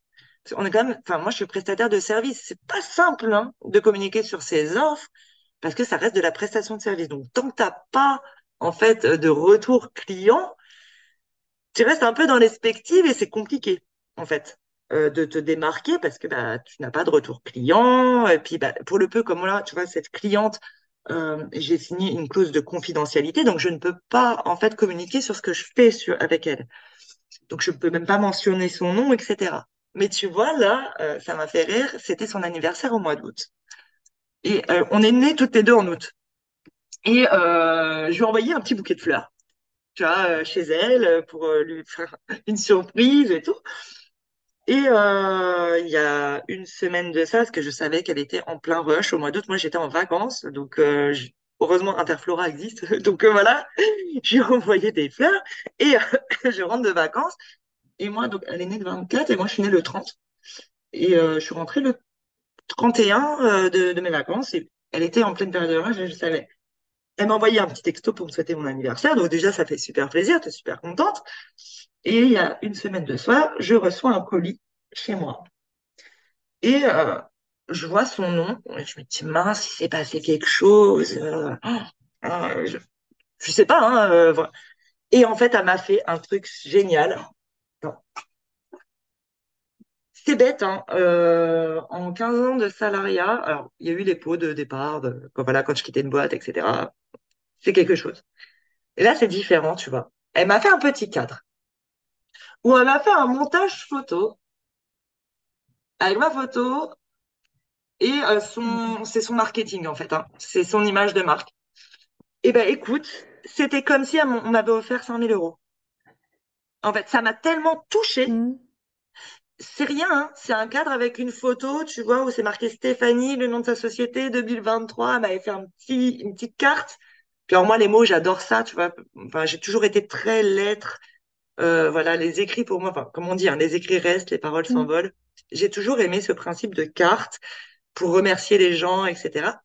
Et m'a fait une petite carte en me disant que euh, elle était super euh, contente de m'avoir connue et qu'elle espérait que notre collaboration dure euh, super longtemps. J'ai eu ce cadre, tu l'as vu, c'est pas grand-chose, hein, mais en fait, ça m'a fait un énorme plaisir. Parce que, en fait, ça vaut rien, entre guillemets.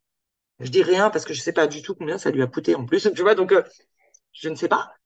Mais c'est une attention qui est hy- hyper touchante et hyper particulière, en fait. Et euh, par rapport à tout ce que j'ai connu dans le salariat, ça n'a rien à voir. En fait, c'est, je peux pas t'expliquer, ça a été quelque chose, euh, voilà, comme ça. Euh, pareil, mes clientes qui m'envoient leurs vœux par carte à la fin de l'année, alors que c'est moi à la base qui envoie une carte, tu vois, parce que moi j'adore faire ça où à la fin d'une collaboration, j'envoie une carte de remerciement, d'ailleurs qui sont personnalisées en fait à leur nom et enfin qui sont personnalisées leur nom. Attends, je vais d'en sortir une juste pour que tu vois. Les Mhm. personnes ne verront pas, mais euh, c'est juste pour te faire voir un peu parce que je voulais vraiment rester dans ce dans cet esprit un soutien entre mamans et euh, voilà, euh, je vais juste dire, parce que ça, tu vois, les gens pourront l'entendre en tout cas. Donc, je te la fais voir, tu vois. Je les ai fait faire par une illustratrice. Donc, c'est marqué petit rappel. Tu es assez. Tu es ta plus belle réussite. Prends soin de toi. Crois en toi. Merci pour ta confiance. Parce que voilà, ça reste dans ce que j'ai envie de partager comme valeur, c'est-à-dire aider des mamans entrepreneuses comme moi. Et ben, mes clientes aussi m'envoient des, des, des, des mots comme ça, tu vois. Bon, pas forcément sur la carte, parce que moi, après, j'écris derrière, mais les mots, tu vois, je les garde parce que c'est c'est des attentions comme ça. J'aurais jamais cru en fait que ça me toucherait autant. Même quand je reçois là des avis vidéo, parce que bah, forcément, tu le sais autant que moi, des avis vidéo quand on fait de la Fresta sur Instagram, c'est ce qui reste le plus en fait parlant pour les gens. Euh, voilà, c'est notre vitrine. Hier, j'ai reçu un, témoignage d'une cliente avec qui je collabore depuis un mois maintenant. Et ben, rien que les mots qu'elle a pu avoir, alors qu'elle me les avait déjà écrits, mais là, le fait de l'avoir parlé et de dire que j'étais une experte dans mon domaine, que je l'avais soulagée d'un poids, ben, ben voilà, je me suis sentie hyper bien parce que ben, c'est ce que je voulais quand je me suis lancée. C'était aider à cette échelle-là. Et ben voilà, ça, c'est des pépites de tous les jours. Ces retours-là, c'est pour ça qu'on s'est lancé aussi. C'est parce qu'on voulait des, pas forcément des retours comme ça, mais que les gens soient épanouis, mais le fait qu'en plus que ce soit dit, et c'est quelque chose qui n'est pas fait dans le salariat forcément. Quand on te dit, enfin voilà, quand tu travailles bien, on va pas te dire tous les jours, t'as fait un super boulot. Tu vois, enfin c'est bête, hein. Mais là, bah, en tant qu'entrepreneuse, on me le dit beaucoup plus. Et du coup, bah, tu te sens valorisé. Tu peux être que valorisé dans ton choix de vie, dans ton choix euh, d'accompagnement. Et puis, ça te motive aussi à voir peut-être un amélior une, une amélioration de tes services. C'est-à-dire, euh, bah là, tu vois, ah, tu enfin, t'accompagnes ta cliente sur un sujet et tu t'aperçois que ça divague sur un autre. Bah là, moi, tu vois, je suis en train de songer à faire un coaching. Pour les gens qui se lancent parce que je vois qu'en fait, la problématique, elle devrait être prise en amont. C'est-à-dire que euh, l'organisation précomptable, etc., ça devrait être un coaching en amont. Donc, je suis en train de voir ça. C'est pas quelque chose que je vais faire maintenant parce que voilà, j'ai d'autres priorités pour l'instant, Mm. mais je suis en train d'y penser. Voilà, Enfin, c'est c'est des trucs comme ça qui, qui te restent. Mais c'est des pépites de tous les jours, quoi. Enfin, vraiment, ça, c'est des, des, des moments qu'on n'aurait jamais pensé vivre, en fait. Même si on les a imaginés, le jour où ça t'arrive, toi, le jour où j'ai reçu ce cadre, bah, c'était tellement mignon. Enfin, voilà, hier, quand j'ai reçu la vidéo de ma cliente, je l'ai envoyée à mon mari qui était du soir au boulot, qui m'a dit, mais c'est top, t'as vu ce qu'elle dit? Je dis, ah ouais, bah, je suis super contente. Ah, c'est, c'est des moments merveilleux. Ah oui, oui, je l'entends, je l'entends, je l'entends. Et, euh, et c'est ce qui fait la richesse aussi de travailler. Bah, tu vois, de- tu, tu disais prestataire de service, ok, mais on, on travaille avec l'humain, on travaille, euh, Ouais, c'est beaucoup d'humains. C'est beaucoup d'humains. Et Mm, d'ailleurs, tu vois, on en parlait tout à l'heure, le, le fait de la visio, etc. On dit que c'est pas humain et c'est faux parce que tu vois, là, on parle depuis tout à l'heure, on est en visio. Les gens vont pas pouvoir la visio, mais nous, on se voit et rien que le fait d'échanger, tu vois, tu vois les traits de caractère, tu vois la passion des gens, tu vois. Tout ça, ça se voit au travers un écran. C'est pas parce que tu parles pas euh, face face avec la personne. C'est vrai que c'est mieux face face, hein, je vais pas le dire. Je vais pas dire le contraire, mais tu le vois, les émotions de la personne, comment elle parle, etc. Et moi, c'est pour ça que, tu vois, je privilégie un peu sur Instagram les stories. mm, Parce que, euh, alors, je sais que je parle beaucoup, je m'éparpille beaucoup, etc. Mais j'ai vraiment envie que les gens voient comment je suis au naturel. Comment, euh, voilà, alors il y a des moments, oui, je vais prendre le temps de sous-titrer parce que c'est vrai que maintenant, il faut sous-titrer les stories. Mais euh, il y a des moments, j'ai pas envie de le faire parce que je me dis non, il faut que le message il passe maintenant, en fait. Tu vois, enfin, c'est, voilà. Et puis, bah, les gens qui veulent pas regarder, qui regardent pas, c'est pas grave. Mais pour le peu que je touche une personne, bah, ça sera une personne de toucher, en fait. Sur une problématique, tu vois, euh, je m'en cache pas, ce matin, euh, j'allais, enfin, hier soir, j'allais pas bien, je t'en ai parlé, j'en ai parlé tout à l'heure. J'ai mis un bijou, euh, en plus, là, il commence à faire froid, donc euh, pilou pilou, chaussettes, machin, machin. J'ai regardé un film, voilà, moi, je suis un petit peu fan de plein de films, mais les films d'horreur, j'aime pas mal ça. Comme les enfants étaient couchés, J'en ai profité, il y avait mon mari à côté, je me suis tapé un, truc de chocolat, j'étais pas bien, je l'ai marqué. J'ai dit voilà, bah, hier soir j'étais pas bien. Bah, ce que j'ai fait, c'est que j'ai regardé un film, j'ai mis mon pilou pilou, je me suis mangé la tablette de chocolat. Bah, c'est pas grave, j'avais pris une photo, je l'ai mis en story, je l'ai marqué parce qu'il faut le dire aussi quand ça va pas bien. Et puis là, tu vois, ce matin, j'ai marqué par contre, voilà, aujourd'hui est un nouveau jour. Allez, let's go, quoi. Enfin, euh, voilà. Mais, et ben, tu vois, c'est pour ça que je privilégie ce, ce format-là. Parce que pour moi, le visuel, les, les, les façons de s'exprimer, les... c'est hyper important. On parle beaucoup d'authenticité, mais l'authenticité, ça passe par ça. Enfin, c'est qu'on apprend. Moi, je l'ai appris en RH parce que j'ai fait de la RH. Quand tu as quelqu'un qui se tient d'une telle façon, le langage non verbal, c'est hyper important. Donc forcément, et puis tu vois la passion des gens euh, au travers leur regard, au travers leur, leur émotion faciale. Donc euh, voilà, il n'y a pas que le fait de parler. Mm. C'est sûr que si je parle comme ça d'une voix monotone, c'est pas hyper intéressant. Mais voilà, c'est, enfin, moi, je trouve que c'est hyper important. Mm. Oui, oui, tout à fait, tout à fait. Et, euh, et donc là, en fait, je suis en train de me dire que tu partages énormément de choses, énormément de conseils. Ah, en plus, t'as pas de chance, je suis vraiment une bavarde. hein. Non, mais c'est c'est c'est super, c'est super. Et euh, bon, je, je vois qu'on arrive quand même doucement à la fin de l'interview. Et euh, est-ce que tu aurais oublié sur le chemin euh, un- d'autres conseils à donner à un futur entrepreneur?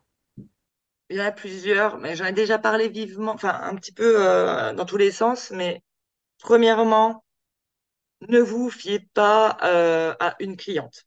Déjà, ça. Pensez à prendre des temps dédiés et prioriser vos temps de travail, c'est-à-dire euh, par priorité d'urgence, mais aussi par rapport à vous, comment vous vous sentez dans la journée. Parce que concrètement, si euh, vous travaillez alors que vous n'avez pas l'esprit à travailler, bah, c'est le meilleur moyen déjà de, de faire n'importe quoi, mais en plus de vous écœurer de ce que vous êtes en train de faire et de pas y revenir. Donc euh, voilà. Donc ça arrive de se lever le matin, de dire aujourd'hui j'ai pas envie. Eh ben j'ai pas envie. C'est aussi une force d'être entrepreneur. C'est de dire aujourd'hui j'ai pas envie, ben je le fais pas en fait. Vaut mieux que je le fasse. Ok, c'était pas prévu que je travaille samedi matin, mais samedi matin je serais peut-être plus motivée. Voilà. Enfin c'est peut-être bête à dire, mais voilà, c'est on a cette chance de pouvoir se dire là c'est pas le moment, j'ai pas envie. Et puis ça sert à rien de se forcer à faire quelque chose si on n'en a pas envie. Enfin vraiment ça il faut s'en rendre compte et puis il faut faut se dire ok c'est bon c'est pas grave, je le referai à un autre moment. Euh, ça, euh, comme je disais aussi, savoir s'entourer. Alors, savoir s'entourer, c'est euh, pas forcément simple au départ, parce que vous allez voir que euh, comme quand vous avez eu des enfants, je pense, vous êtes confronté à ce problème. On a tous, on est tous passés euh, du couple à avoir un enfant à 20 potes, on les a comptés à 5 après. Parce que quoi? Parce que bah on a un enfant, on peut plus sortir au même moment, on peut plus. Euh... Puis eux ils en ont pas, donc ils comprennent pas, donc bah il y a des amis qui partent. Ok. C'est un peu pareil pour l'entrepreneuriat. C'est-à-dire que euh, je vais prendre 10, on va dire, vous avez 10 super copains autour de vous. Sur les 10, quand vous allez expliquer votre projet, il y en a peut-être 5 euh, qui vont vous soutenir de façon très positive. Il y en a peut-être 5 aussi qui vont vous dire votre projet, il est nul. Pourquoi? Parce que soit ils vont être jaloux, parce qu'ils n'auront pas les, la motivation, l'envie, peut-être juste le courage de se lancer à leur compte. Et euh, il y a aussi des gens qui vont pas y croire du tout jusque temps que vous ayez des résultats. Concrètement, ces gens-là, faut les mettre de côté. Pourquoi? Parce que psychologiquement, je pense que on est déjà assez malmené. On se malmène aussi nous-mêmes entre euh, le business, la famille, euh, les temps, euh, comment je vais faire pour tout gérer.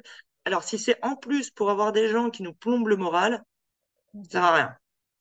Et privilégier plutôt des gens que vous allez commencer à connaître sur les réseaux sociaux, qui partageront les mêmes valeurs que vous, qui vont être d'une plus grande aide psychologique à certains moments que peut-être des personnes de votre famille.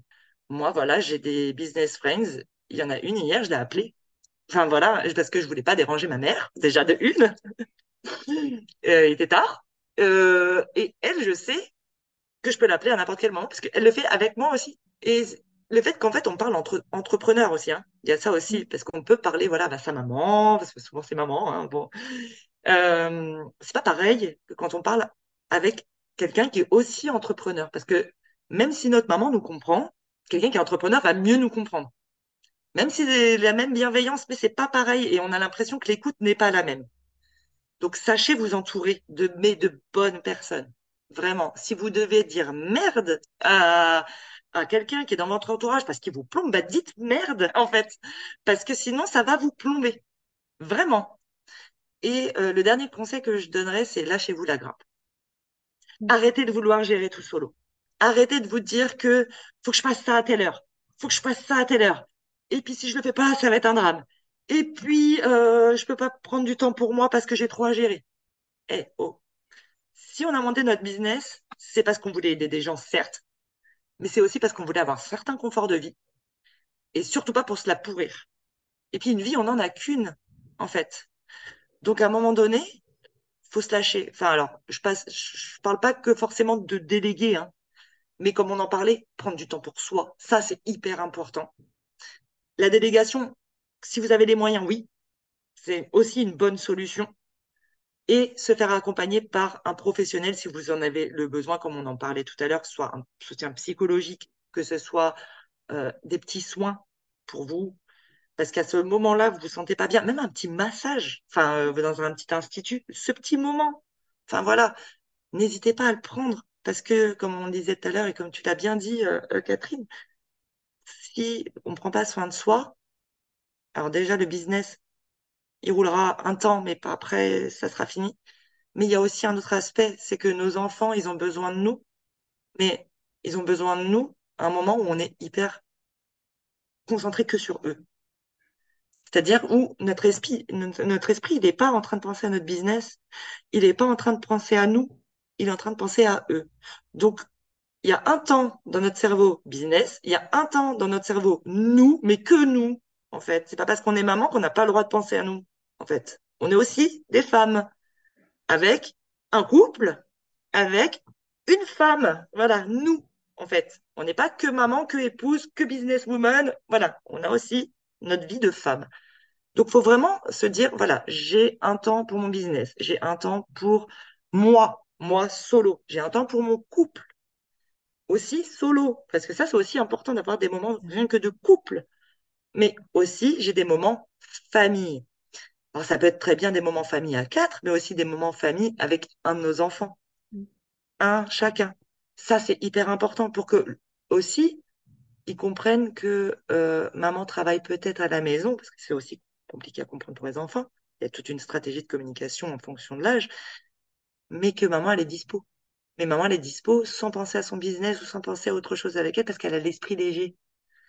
Et ça, c'est hyper important. Ça, vraiment, je tiens à le dire parce que je le vis au quotidien et que j'ai beaucoup de mamans entrepreneuses qui sont des clientes et on ressent ce besoin au travers nos enfants, surtout au départ parce qu'on n'a pas mis ces temps en place et que quand on va vers nos enfants, on n'est pas à 100% avec eux.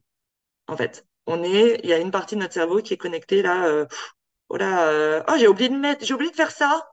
Euh, j'ai oublié de, j'ai oublié d'écrire mon idée de poste. C'est bête, hein, je vais dire ça, mais c'est souvent le cas parce que souvent quand on a une idée, on a peur de la perdre. Alors c'est bien hein, les téléphones où on peut mettre des trucs et tout, mais à un moment donné, il faut se dire non, là stop. Et du coup, je donnerai une petite astuce pour vous aider à le faire. C'est quelque chose que j'ai mis en place il n'y a pas longtemps et c'est grâce à ma psychologue, en fait. Et c'est quelque chose, c'est bête. Quand elle me l'a dit, j'ai dit, mais c'est vrai, j'y ai même pas pensé, quoi. Comment j'ai pu passer à côté de ça? Si vous avez été salarié avant, euh, forcément, pour vous rendre à vos lieux de travail, c'est soit à pied, pour certaines, soit en voiture ou en train. Mais quand vous rentriez, vous aviez votre temps de décompression. C'est-à-dire, vous preniez votre voiture, vous écoutiez la radio. Vous preniez euh, les transports, vous écoutiez, je sais pas, euh, des émissions, euh, des trucs comme ça. Vous pensiez plus au boulot, là. Donc, quand vous rentriez au boulot, au boulot, à la maison, pardon, bah, le boulot, en fait, il était derrière. Parce que vous avez eu 20 minutes ou 25 minutes, même mmh. voire plus, parce que des fois, il y a des bouchons dans la région parisienne, où en fait, vous êtes déconnecté. Mais complètement, en fait. Vous avez pensé, vous êtes déconnecté, enfin, vous avez, vous avez, tout lâché. Est-ce que vous le faites actuellement en sortant de votre bureau? Bah moi, c'était clairement pas mon cas. En fait, je sortais de mon bureau, mon fils me parlait. Ah maman, j'ai pas mon classeur de chimie. Oui, j'arrive. Mais il y a, y a eu zéro temps euh, de déconnexion en fait. Et là, je commence à le mettre. Alors, c'est tout récent, hein, je l'ai mis en place cette semaine. Pour te dire, toi, ça fait deux ans que je suis entrepreneuse. Mais j'y avais même pas songé, alors que j'ai été 15 ans salariée. Et c'est vrai, c'est qu'une porte. En soi, je travaille chez moi. J'ai pas encore de locaux, etc. Mais le jour où j'aurai des locaux, j'aurai ce temps de trajet. Là, je l'ai pas, je suis chez moi. Et beaucoup de mamans entrepreneuses, on travaille de chez nous. C'est qu'une porte, ok Qu'est-ce qui nous empêche de prendre 20 minutes de temps pour, je vais dire une bêtise, hein, mais prendre son téléphone, se mettre, pas moi, un son, une musique, ou faire une séance de sophro, ou euh, marcher, juste marcher dans votre ville, en fait, avant d'aller chercher votre fils ou votre fille à l'école, machin. Mais c'est bête, mais ça, ça s'appelle un temps de décompression qu'on n'a même pas mis en place, en fait, pour être après à 100% disponible avec nos enfants, notre conjoint, et nous-mêmes aussi, hein, parce que nous, on s'oublie un peu là dans l'histoire. Donc, euh, faites-le. Ça, c'est le truc que j'ai envie de partager parce que moi, je l'ai mis en place que lundi. On est mercredi, jeudi, je ne sais même plus le jour. On est jeudi. Je commence à en voir les bénéfices. Ça fait que trois jours. Et c'est vrai, maintenant que je t'en parle, tu y avais songé, toi? Non, pas du tout. Tu vois? Non, non, non. non. Et pourtant, ça hein. paraît évident. Mais c'est vrai qu'il a fallu que quelqu'un me le dise. Et quand elle me l'a dit, je me suis dit, mais c'est vrai, mais pourquoi je ne pas penser à ça? Parce que clairement, dans mon cerveau, j'ai pensé à trop de choses. Hmm. Voilà. Et c'est ça le souci entre, entre maman, voilà, entrepreneuse, c'est qu'on pense à trop de choses. Donc déchargez-vous. Déchargez-vous de tout ce que vous pouvez qui n'est pas de votre ressort, qui vous permet de faire des temps de pause, parce que ça va vous permettre de vous reconnecter. Même quitte à vous créer, parce que si vous n'arrivez pas à vous fixer, euh, je sais pas, une pause le matin, une pause l'après-midi, parce que ah, je, suis sur un dossier, j'ai envie de finir, j'ai envie de finir. Non, vous mettez un Google Agenda, une alerte à 10 heures, je vais prendre un café, même si c'est chez moi, je, me prends une pause café, sans téléphone. voilà. c'est des choses bêtes, hein, mais qui permettent voilà, de s'alléger de reprendre du temps, comme si on était salarié, ce, cette petite pause de 10 heures où tu prends ton café avec ton collègue. Bon, là, c'est pas grave si t'as pas forcément ton collègue. Tu prends ton café, tu te poses. Allez, on se détend. Voilà, ça, c'est vraiment l'astuce que je donne Et je pense que c'est les, les trois plus grands piliers, en fait, que je viens de donner, qui sont les plus importants. Et ce que je disais tout à l'heure, savoir prendre l'initiative de se former. Ah que ce soit sur le mindset, que ce soit sur les réseaux sociaux, que ce soit sur les nouvelles technologies, jamais oublier qu'en fait, euh, le monde est en train de tourner encore à côté. Hein. Et les évolutions, elles viennent. Et puis, avec la nouvelle euh, technologie, numérisation, enfin, tout ce qui est numérique, ça évolue très, très vite. Donc, si on ne fait pas une veille régulière et qu'on ne se forme pas, on peut être vite, bah, justement, euh, dépassé. Et du coup, on, on, se fait manger par notre concurrence parce que eux le font. Alors, je ne veux pas rajouter de pression quand je dis ça, hein, bien entendu. Et c'est pour ça que je dis qu'il faut définir ses priorités. Mais il faut surtout pas l'oublier. Mmh. Parce qu'avant, on a notre employeur qui nous dit je vais te faire une formation. Là, il n'y a plus d'employeur, c'est toi, hein, l'employeur. Donc Oui. voilà. Donc c'est vraiment les, on va dire, c'est les quatre grands items qu'il faut travailler. En fait, ce que tu, ce que tu partages sur le, le sas de décompression, euh, ça me donne envie, parce que je l'ai pas fait, tu vois, parce que j'y avais pas pensé, euh, de faire une sorte de, tu vois, comme je fais des bilans de compétences, on fait les compétences transférables. Mais là, en fait, je devrais me dire, bon ben voilà, j'étais salarié, qu'est-ce que j'ai envie de garder? Donc tu vois, le sas de décompression, mais il y a, y a, y a plein d'autres choses que bah, dans notre boulot de salarié qui était sympa et comment est-ce que après on peut le le convertir dans notre euh, nouveau métier d'en- d'entrepreneur. Non, non, ça, ça me donne des pistes, c'est sympa. Je viens de planter des graines. Ah bah tant mieux. J'espère que ça en plantera aussi chez ceux qui nous écoutent parce que Ah vraiment, ben, c'est des choses qui sont très très importantes. Faut arrêter de se dire qu'on fait tout toute seule parce qu'on se met une pression seule. Alors, lâchez-vous la grappe. Ça va vous faire un bien.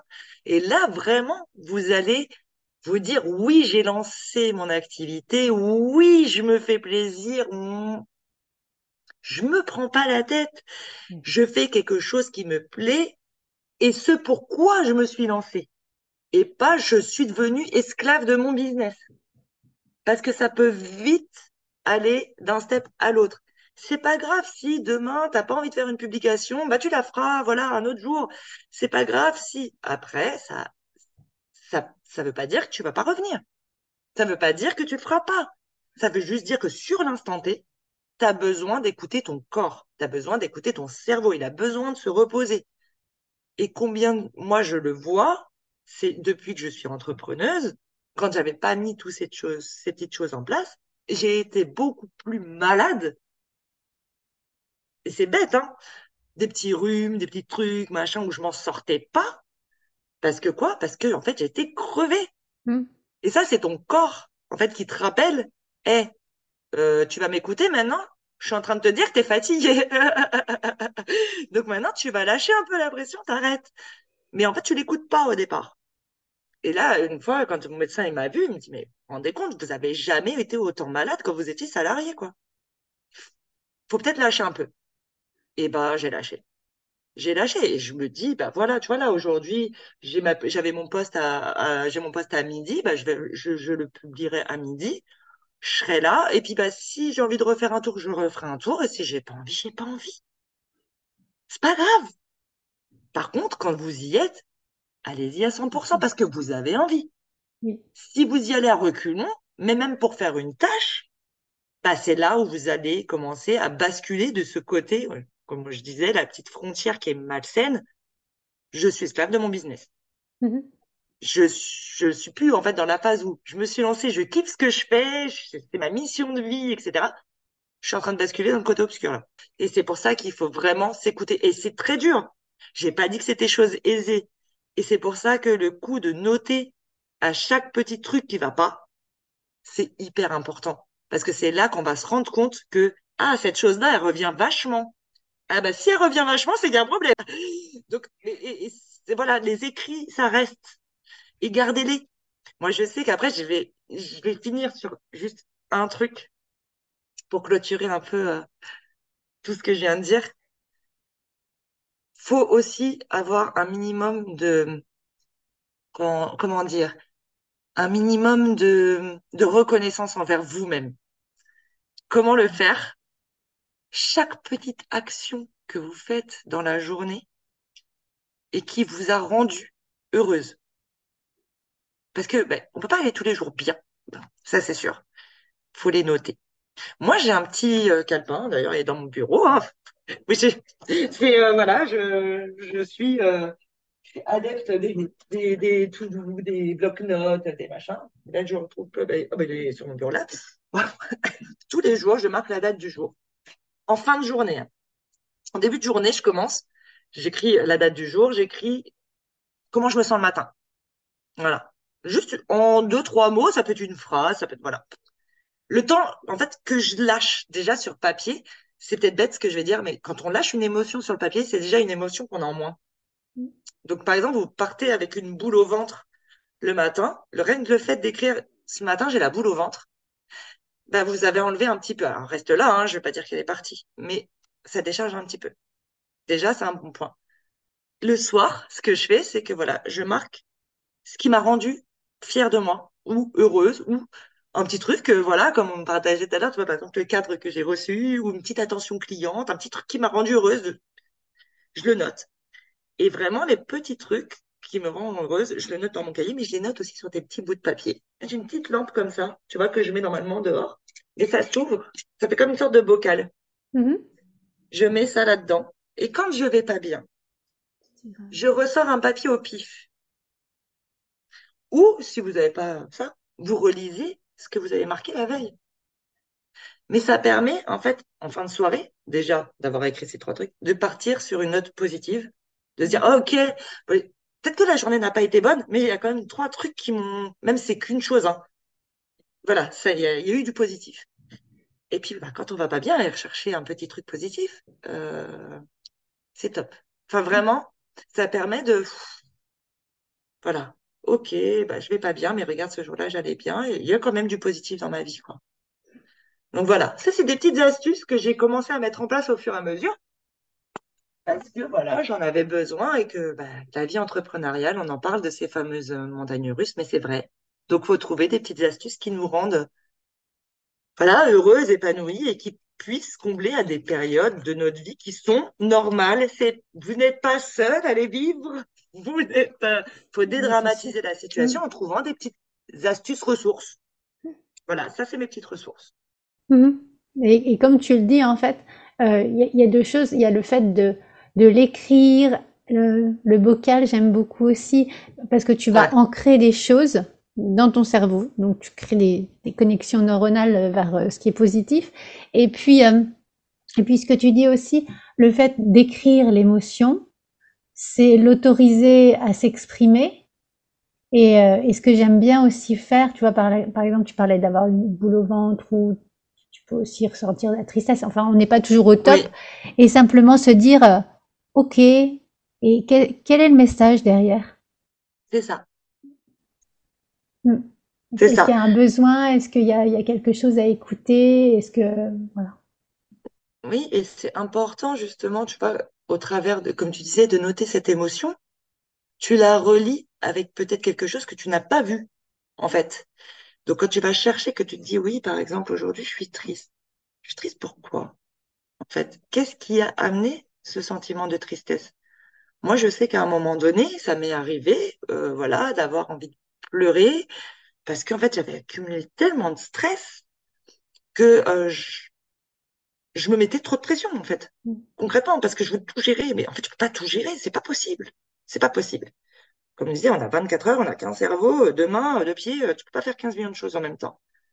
Et en fait, tu te forces dans ta tête de maman. Alors, c'est aussi parce qu'on a beaucoup, je pense, euh, encore d'a priori qui nous sont donnés par des valeurs transmises de génération en génération que la femme doit tout faire parce qu'en plus, elle est maman, elle est femme, mais d'abord, elle est maman ensuite elle est femme, ensuite c'est elle. Souvent, c'est ce schéma inconsciemment, hein, même si on n'y croit pas, on se reproduit. Et moi, ça a été ce cas-là. Et pourtant, ma mère, comme je l'ai dit, hein, c'est quelqu'un qui m'a toujours poussé, etc. Mais en fait, je pense que ça remonte encore avant, la génération d'avant. Le fait de voir que ma grand-mère, tu vois, n'a jamais travaillé. Euh, et que voilà, quand euh, là, bah, vu que je montais mon activité, oh, tu vas faire comment pour garder tes enfants? Ça a été la première question qu'elle m'a posée. Tu vois, c'est Et je pense qu'inconsciemment, ça m'a travaillé. Et du coup, je me suis mise une pression en me disant, il faut que je sois au top de mon activité. Il faut que je sois au, pour, pour faire vivre ma famille aussi. Hein, il faut que je sois au top pour mes enfants parce que je suis leur maman. Il n'y a que moi qui peux être au top avec mes enfants. Ben voilà, c'est ça aussi. Hein. Et puis, bah, moi, j'arriverai après. Euh, non, en fait. Euh, déjà, euh, tes enfants, s'ils voient que t'es pas bien, ils seront pas bien. Déjà de une. S'ils voient une maman qui est déprimée, elle s'exprime pas de la même façon qu'une maman qui est euh, alignée avec elle-même, etc. Et ça se ressent. Alors peut-être que euh, sur le coup, tu t'en aperçois pas, en fait, quand tu parles avec tes enfants, mais eux, ils s'en aperçoivent. Ils ont, c'est des éponges. Donc euh, voilà, enfin, surtout à des âges comme ça. moi, il y en a un qui est un peu plus grand, 12 ans, c'est différent, bientôt. Mais mon petit de 6 ans, quand j'ai commencé, il n'avait que 3 ans. C'est une éponge émotionnelle. Donc moi, je l'ai vu parce que j'ai vu ce sentiment, maman, ça va pas. Lui, il, dit des choses, mais tu as des enfants qui ne disent pas les choses. Donc quand ils vont pas le dire, eux, ils vont pas se sentir bien. Donc c'est quelque chose que vous allez véhiculer à votre enfant qui est pas bon. Donc non, d'abord c'est vous. Déjà, prenez soin de vous, comme on a parlé là des plusieurs, plusieurs astuces, le temps, les priorisations. Ensuite, c'est vos enfants. Parce que des enfants, on en a, on en a on ne sait pas combien de temps, on va les voir, etc. On n'a qu'une vie. Il y a le business. Alors, on peut être très, très ambitieuse. Hein. Euh, moi, je suis quelqu'un de très ambitieux. Euh, c'est pas pour autant qu'il y a des moments où mon business passe pas au-dessus de mes enfants et inversement, c'est pas grave. ça aussi, il faut dédramatiser. C'est pas parce que euh, il y a des moments dans ton planning, ton business passe avant tes enfants que tu es une mauvaise mère. Euh, non, en fait, c'est juste une question de priorité à l'instant T. Mais ça veut pas dire que tu n'aimes pas tes enfants que tu n'es pas, que tu es une mauvaise mère. Non. Déjà, on va relâcher là-dessus. Et puis, bah, une fois que tout ça, ça sera mis en place, même s'il reste des ajustements, comme on parlait tout à l'heure, à des moments donnés de ta vie où tu, voilà, bah, ça va changer pour toi, ton mari va changer de boulot, euh, il y aura un autre planning, tes enfants vont changer de classe, peut-être qu'il y a des moments, ils seront pas bien, toi aussi, tu seras pas bien. Il y a des réajustements perpétuels de toute façon à faire. Une organisation, c'est jamais figé. Donc voilà, faut pas être contrôle fric parce que sinon ça sert à rien. Ouais, voilà. Déjà, voilà, et c'est pour ça que je dis lâcher prise. Une fois que vous aurez déjà un socle à peu près euh, défini dans votre organisation, déjà vous aurez fait un, grand pas, un grand grand pas. Mais surtout, respectez vos temps. C'est pas parce que c'est noté qu'il faut l'oublier en fait. C'est pas parce que voilà, là je me suis dit tiens, je vais prendre ma pause à 10 heures. Ah bah non, tiens, je vais me coller une visio. Non, c'est ta pause de 10 heures. Voilà, enfin c'est bête, hein, mais ça passe par là. Et voilà. Oui, oui, c'est euh, c'est important en fait d'écouter aussi son son niveau d'énergie et, c'est ce que tu dis en fait, c'est tout ce que tu vas mettre en place pour ton business, pour ta vie, pour qui va permettre que tu tu restes aligné avec euh, ce qui t'a permis de te lancer au départ.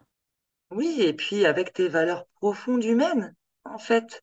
Parce que si, par exemple, tu n'es pas très famille, ça te regarde. Mais si tu es très famille, très proche de tes enfants, et que tu en arrives au point où, justement, tu n'as plus du tout de temps, comme je disais, à 100% avec tes enfants. C'est-à-dire pas à un mhm. moment donné où tu es avec tes enfants, mais que tu penses à ton business. Tu vas être triste. Tu vas être triste. Et cette tristesse, elle partira pas si tu ne travailles pas dessus ou si tu mets pas quelque chose en place pour avoir ce temps privilégié que tu avais avant. Et ce pourquoi tu t'es lancé aussi, parce que souvent c'est le cas, c'était pour avoir plus de temps avec nos enfants. De temps de qualité. Ça ne veut pas dire du temps, du temps. Euh, non, c'est du temps de qualité. Ça, je le répète. Mais voilà, c'est quelque chose vraiment, il faut, faut vraiment prendre soin de soi parce que voilà, on n'a qu'une vie. Et c'est tellement important. Et il faut vraiment prendre soin de soi avant tout mais vraiment avant tout.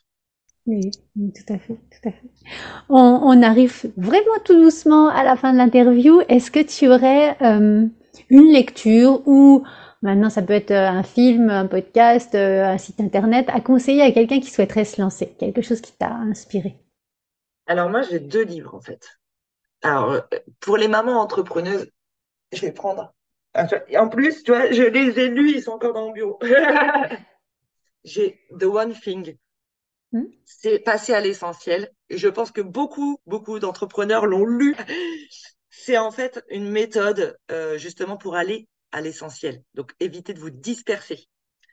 Avoir le mindset qu'il faut. Et souvent, euh, l'auteur, d'ailleurs, nous donne des astuces et sur des choses qu'il, lui, a mis en place en tant qu'entrepreneur, hein, qui l'ont amené droit dans le mur. Que on fait là à l'heure actuelle, je trouve en train de le faire. donc, euh, voilà. Donc ça, vraiment, ça m'a permis justement de caler en fait euh, mon organisation, de revoir mes priorités. Et de temps en temps, je le relis. Hein. Tu vois, j'ai encore des, pages cornées, tu vois. je relis des passages qui m'ont, tu vois, marqué sur le coup en me disant, oh, celui-là, faut que je le laisse de côté parce que je pense qu'il y a des moments où il va falloir que je relis cette phrase. Voilà. Bon, après, moi, je surligne beaucoup. Et il y en a un autre que j'ai beaucoup aimé. Ça s'appelle Les entrepreneuses de légende. Et euh, en fait, je suis tombée là-dessus sur la FNAC, à la FNAC. Et euh, en fait, j'ai juste lu comme ça. Et en fait, c'est alors, c'est pas forcément euh, des, des, histoires très très nouvelles. Hein. voilà, on parle d'entrepreneurs en fait par secteur. Donc c'est cosmétique, t'as les audacieuses, tu as aussi bah, de la mode, etc. Mais en fait, c'est leur parcours de quand elles étaient petites à quand elles ont monté leur business. Et en fait, là, on voit des exemples de nanas qui ont dû se battre à leur époque, parce que c'est, voilà, tu prends, il y a des exemples, c'est euh, comme, euh, il y a une série sur Netflix, euh, d'ailleurs, qui a repris son parcours, c'est C.J. Walker. C'est une femme afro-américaine, la première femme afro-américaine qui a lancé, en fait, des produits cosmétiques pour les cheveux des femmes afro-américaines. Cette femme est devenue millionnaire alors qu'elle été fille d'esclave. Voilà. Donc, c'est le parcours de A à Z. Elle est vraiment partie de zéro, mais avec une ambition à toute épreuve. Elle a réussi à faire. Mais elle, était millionnaire. Donc, ça veut dire comme quoi. C'est pas forcément parce que voilà, on, a un super investissement hein, de départ, enfin un gros capital de départ, qu'on peut pas arriver à ce qu'on veut. En fait, il faut savoir comment on y va, savoir une trajectoire, avoir pardon une trajectoire, avoir euh, l'esprit aussi qui va avec. Et tout ça, tu vois, je l'ai retrouvé euh, beaucoup à travers tous ces parcours d'entrepreneuses. Et en plus, comme c'est des femmes, je trouve que pour les mamans entrepreneuses, c'est encore plus parlant. Parce que même si on est en 2023, comme je le disais tout à l'heure, on a toujours cette croyance ancrée que même si une femme peut avoir de l'ambition, c'est pas bien. Bah non, en fait, hein, euh, ces femmes, elles sont encore d'une autre époque avant nous où clairement là, euh, elles n'avaient pas trop leur mot à dire et pourtant elles l'ont fait. Et euh, moi, j'ai adoré ce livre et vraiment, je le, recommande parce que c'est vraiment des parcours hyper inspirants. Alors, il y a des parcours qui vont peut-être pas plaire à certaines personnes, c'est pas grave, il y en a d'autres, mais je les trouvais vraiment très bien. Donc voilà, c'est vraiment ces deux livres-là. Bah écoute, euh, merci beaucoup. Et dans, dans ce cas-là, moi, de toute manière, je mets le lien pour les retrouver dans la retranscription. Donc, euh, donc voilà. D'accord. et, euh, et, donc, pour terminer, est-ce que tu as une phrase qui te, qui te motive, qui te booste? J'ai entendu je me lâche la grappe, mais est-ce qu'il y a. Voilà, quelle, quelle est ta phrase? J'en ai deux, en fait. Ça dépend des situations. Quand j'ai un coup de mou, ça arrive. Donc, on en a parlé, hein, on va pas en reparler, mais ça arrive et c'est pas grave c'est pas grave. Euh, je redis, c'est pas grave. Il y a des phrases qui me motivent plus que d'autres. Moi, c'est euh, je suis la maîtresse de mon destin. En fait, euh, quand je vais pas bien, j'ai deux phrases. Après, ça dépend du comment je suis pas bien. J'ai celle-là où si je me rends compte que je suis perdu un peu dans mes objectifs, etc. Là, c'est à moi de remettre une action en place. Ça va être je suis la maîtresse de mon destin. C'est une phrase que j'aime répéter euh, dans ma tête. Mais euh, quand des fois, tu sais, tu arrives sur des projets, ou même si tu sais que tu sais faire le fameux syndrome de l'imposteur, nous voilà, et que tu te dis non, là, je vais pas réussir. Alors que tu l'as déjà fait 15 millions de fois avant hein, dans le salariat, mais c'est pas grave, là, tu sais que tu. Non. Ton cerveau, il est en train de te dire non, mais là, euh, t'es pas capable de le faire. Ben, là, c'est rien n'est impossible. Mm. Tu l'as déjà fait. Pourquoi tu n'y arriverais pas cette fois-là, en fait? Euh, et puis, rien n'est impossible si tu t'en donnais moyen. Qu'est-ce que tu, en fait, souvent je me dis plusieurs phases, tu vois, que dans ce genre-là, pour argumenter dans ma tête pour que justement ça pense, ça passe, ça rentre, ça rentre en force. rien n'est impossible si tu te donnes les moyens. Et puis, tu l'as fait avant. Est-ce que ça s'est mal passé? Non, en fait, c'est tout un discours intérieur. Non. Alors, pourquoi cette fois-ci, ça se passerait mal? Et puis, même si ça se passe mal, au pire, tu peux peut-être euh, enfin, recorriger, le tir juste derrière. Ça te coûte quoi? Faut dédramatiser, en fait. Mm. Et moi, je sais que des discours intérieurs comme ça, quand je vais pas bien, ça me fait du bien, en fait. Parce que j'essaye de dédramatiser, tu vois, à, travers des petits discours comme ça. Alors voilà, je suis la maîtresse de mon destin, ça, ça me. Ça, c'est net. Mais voilà, des fois, il y a besoin d'un peu plus euh, argumenter. Donc, dans ce cas-là, voilà, je me fais un petit discours à moi-même. Par contre, quand tout va bien, j'ai aussi ma petite phrase. C'est, tu vois, c'est bon, tu l'as fait. Tu peux être fier de toi. Parce que ça aussi, on ne le fait pas assez. Se, s'auto-féliciter. Et pourtant, on est entrepreneuse, souvent solo. C'est qui qui fera ça à votre place? Si vous, déjà, vous n'arrivez pas à vous féliciter, les autres, même si vous félicitez, ça viendra après. Mais il faut d'abord que vous, vous soyez fiers de vous. Donc, dès qu'il y a un petit truc qui vous a rendu fier dans votre journée, soyez fiers de vous. Voilà. Mm. Je t'adresse la petite tape sur l'épaule. Good job. Voilà. C'est bien joué aujourd'hui, Steph. merci, merci vraiment pour euh, tous ces partages, toute cette énergie que tu euh, véhicules, que tu transmets. C'est, euh, c'est, c'est vraiment génial. Je te, je te remercie pour tout le temps que tu nous as accordé et c'est, vraiment, euh, vraiment super. Merci beaucoup. Bah, je te remercie de m'avoir invité et que je puisse. Alors, je suis très bavarde, donc ça a pris beaucoup de temps. mais, euh, ça me tenait vraiment à cœur, en fait, de pouvoir raconter un peu mon parcours et de se dire qu'on peut aider les autres entrepreneurs, justement, à pas faire les erreurs que nous, on, on les a faites parce qu'on ne savait pas, en fait. Et là, on peut le dire parce que nous, on les a faites et il faut pas les faire, en fait. voilà. éviter de perdre du temps sur des bêtises. Voilà. et, et j'aurais aimé, en fait, qu'il y ait quelqu'un qui me parle ou d'entendre des, des conseils comme ça.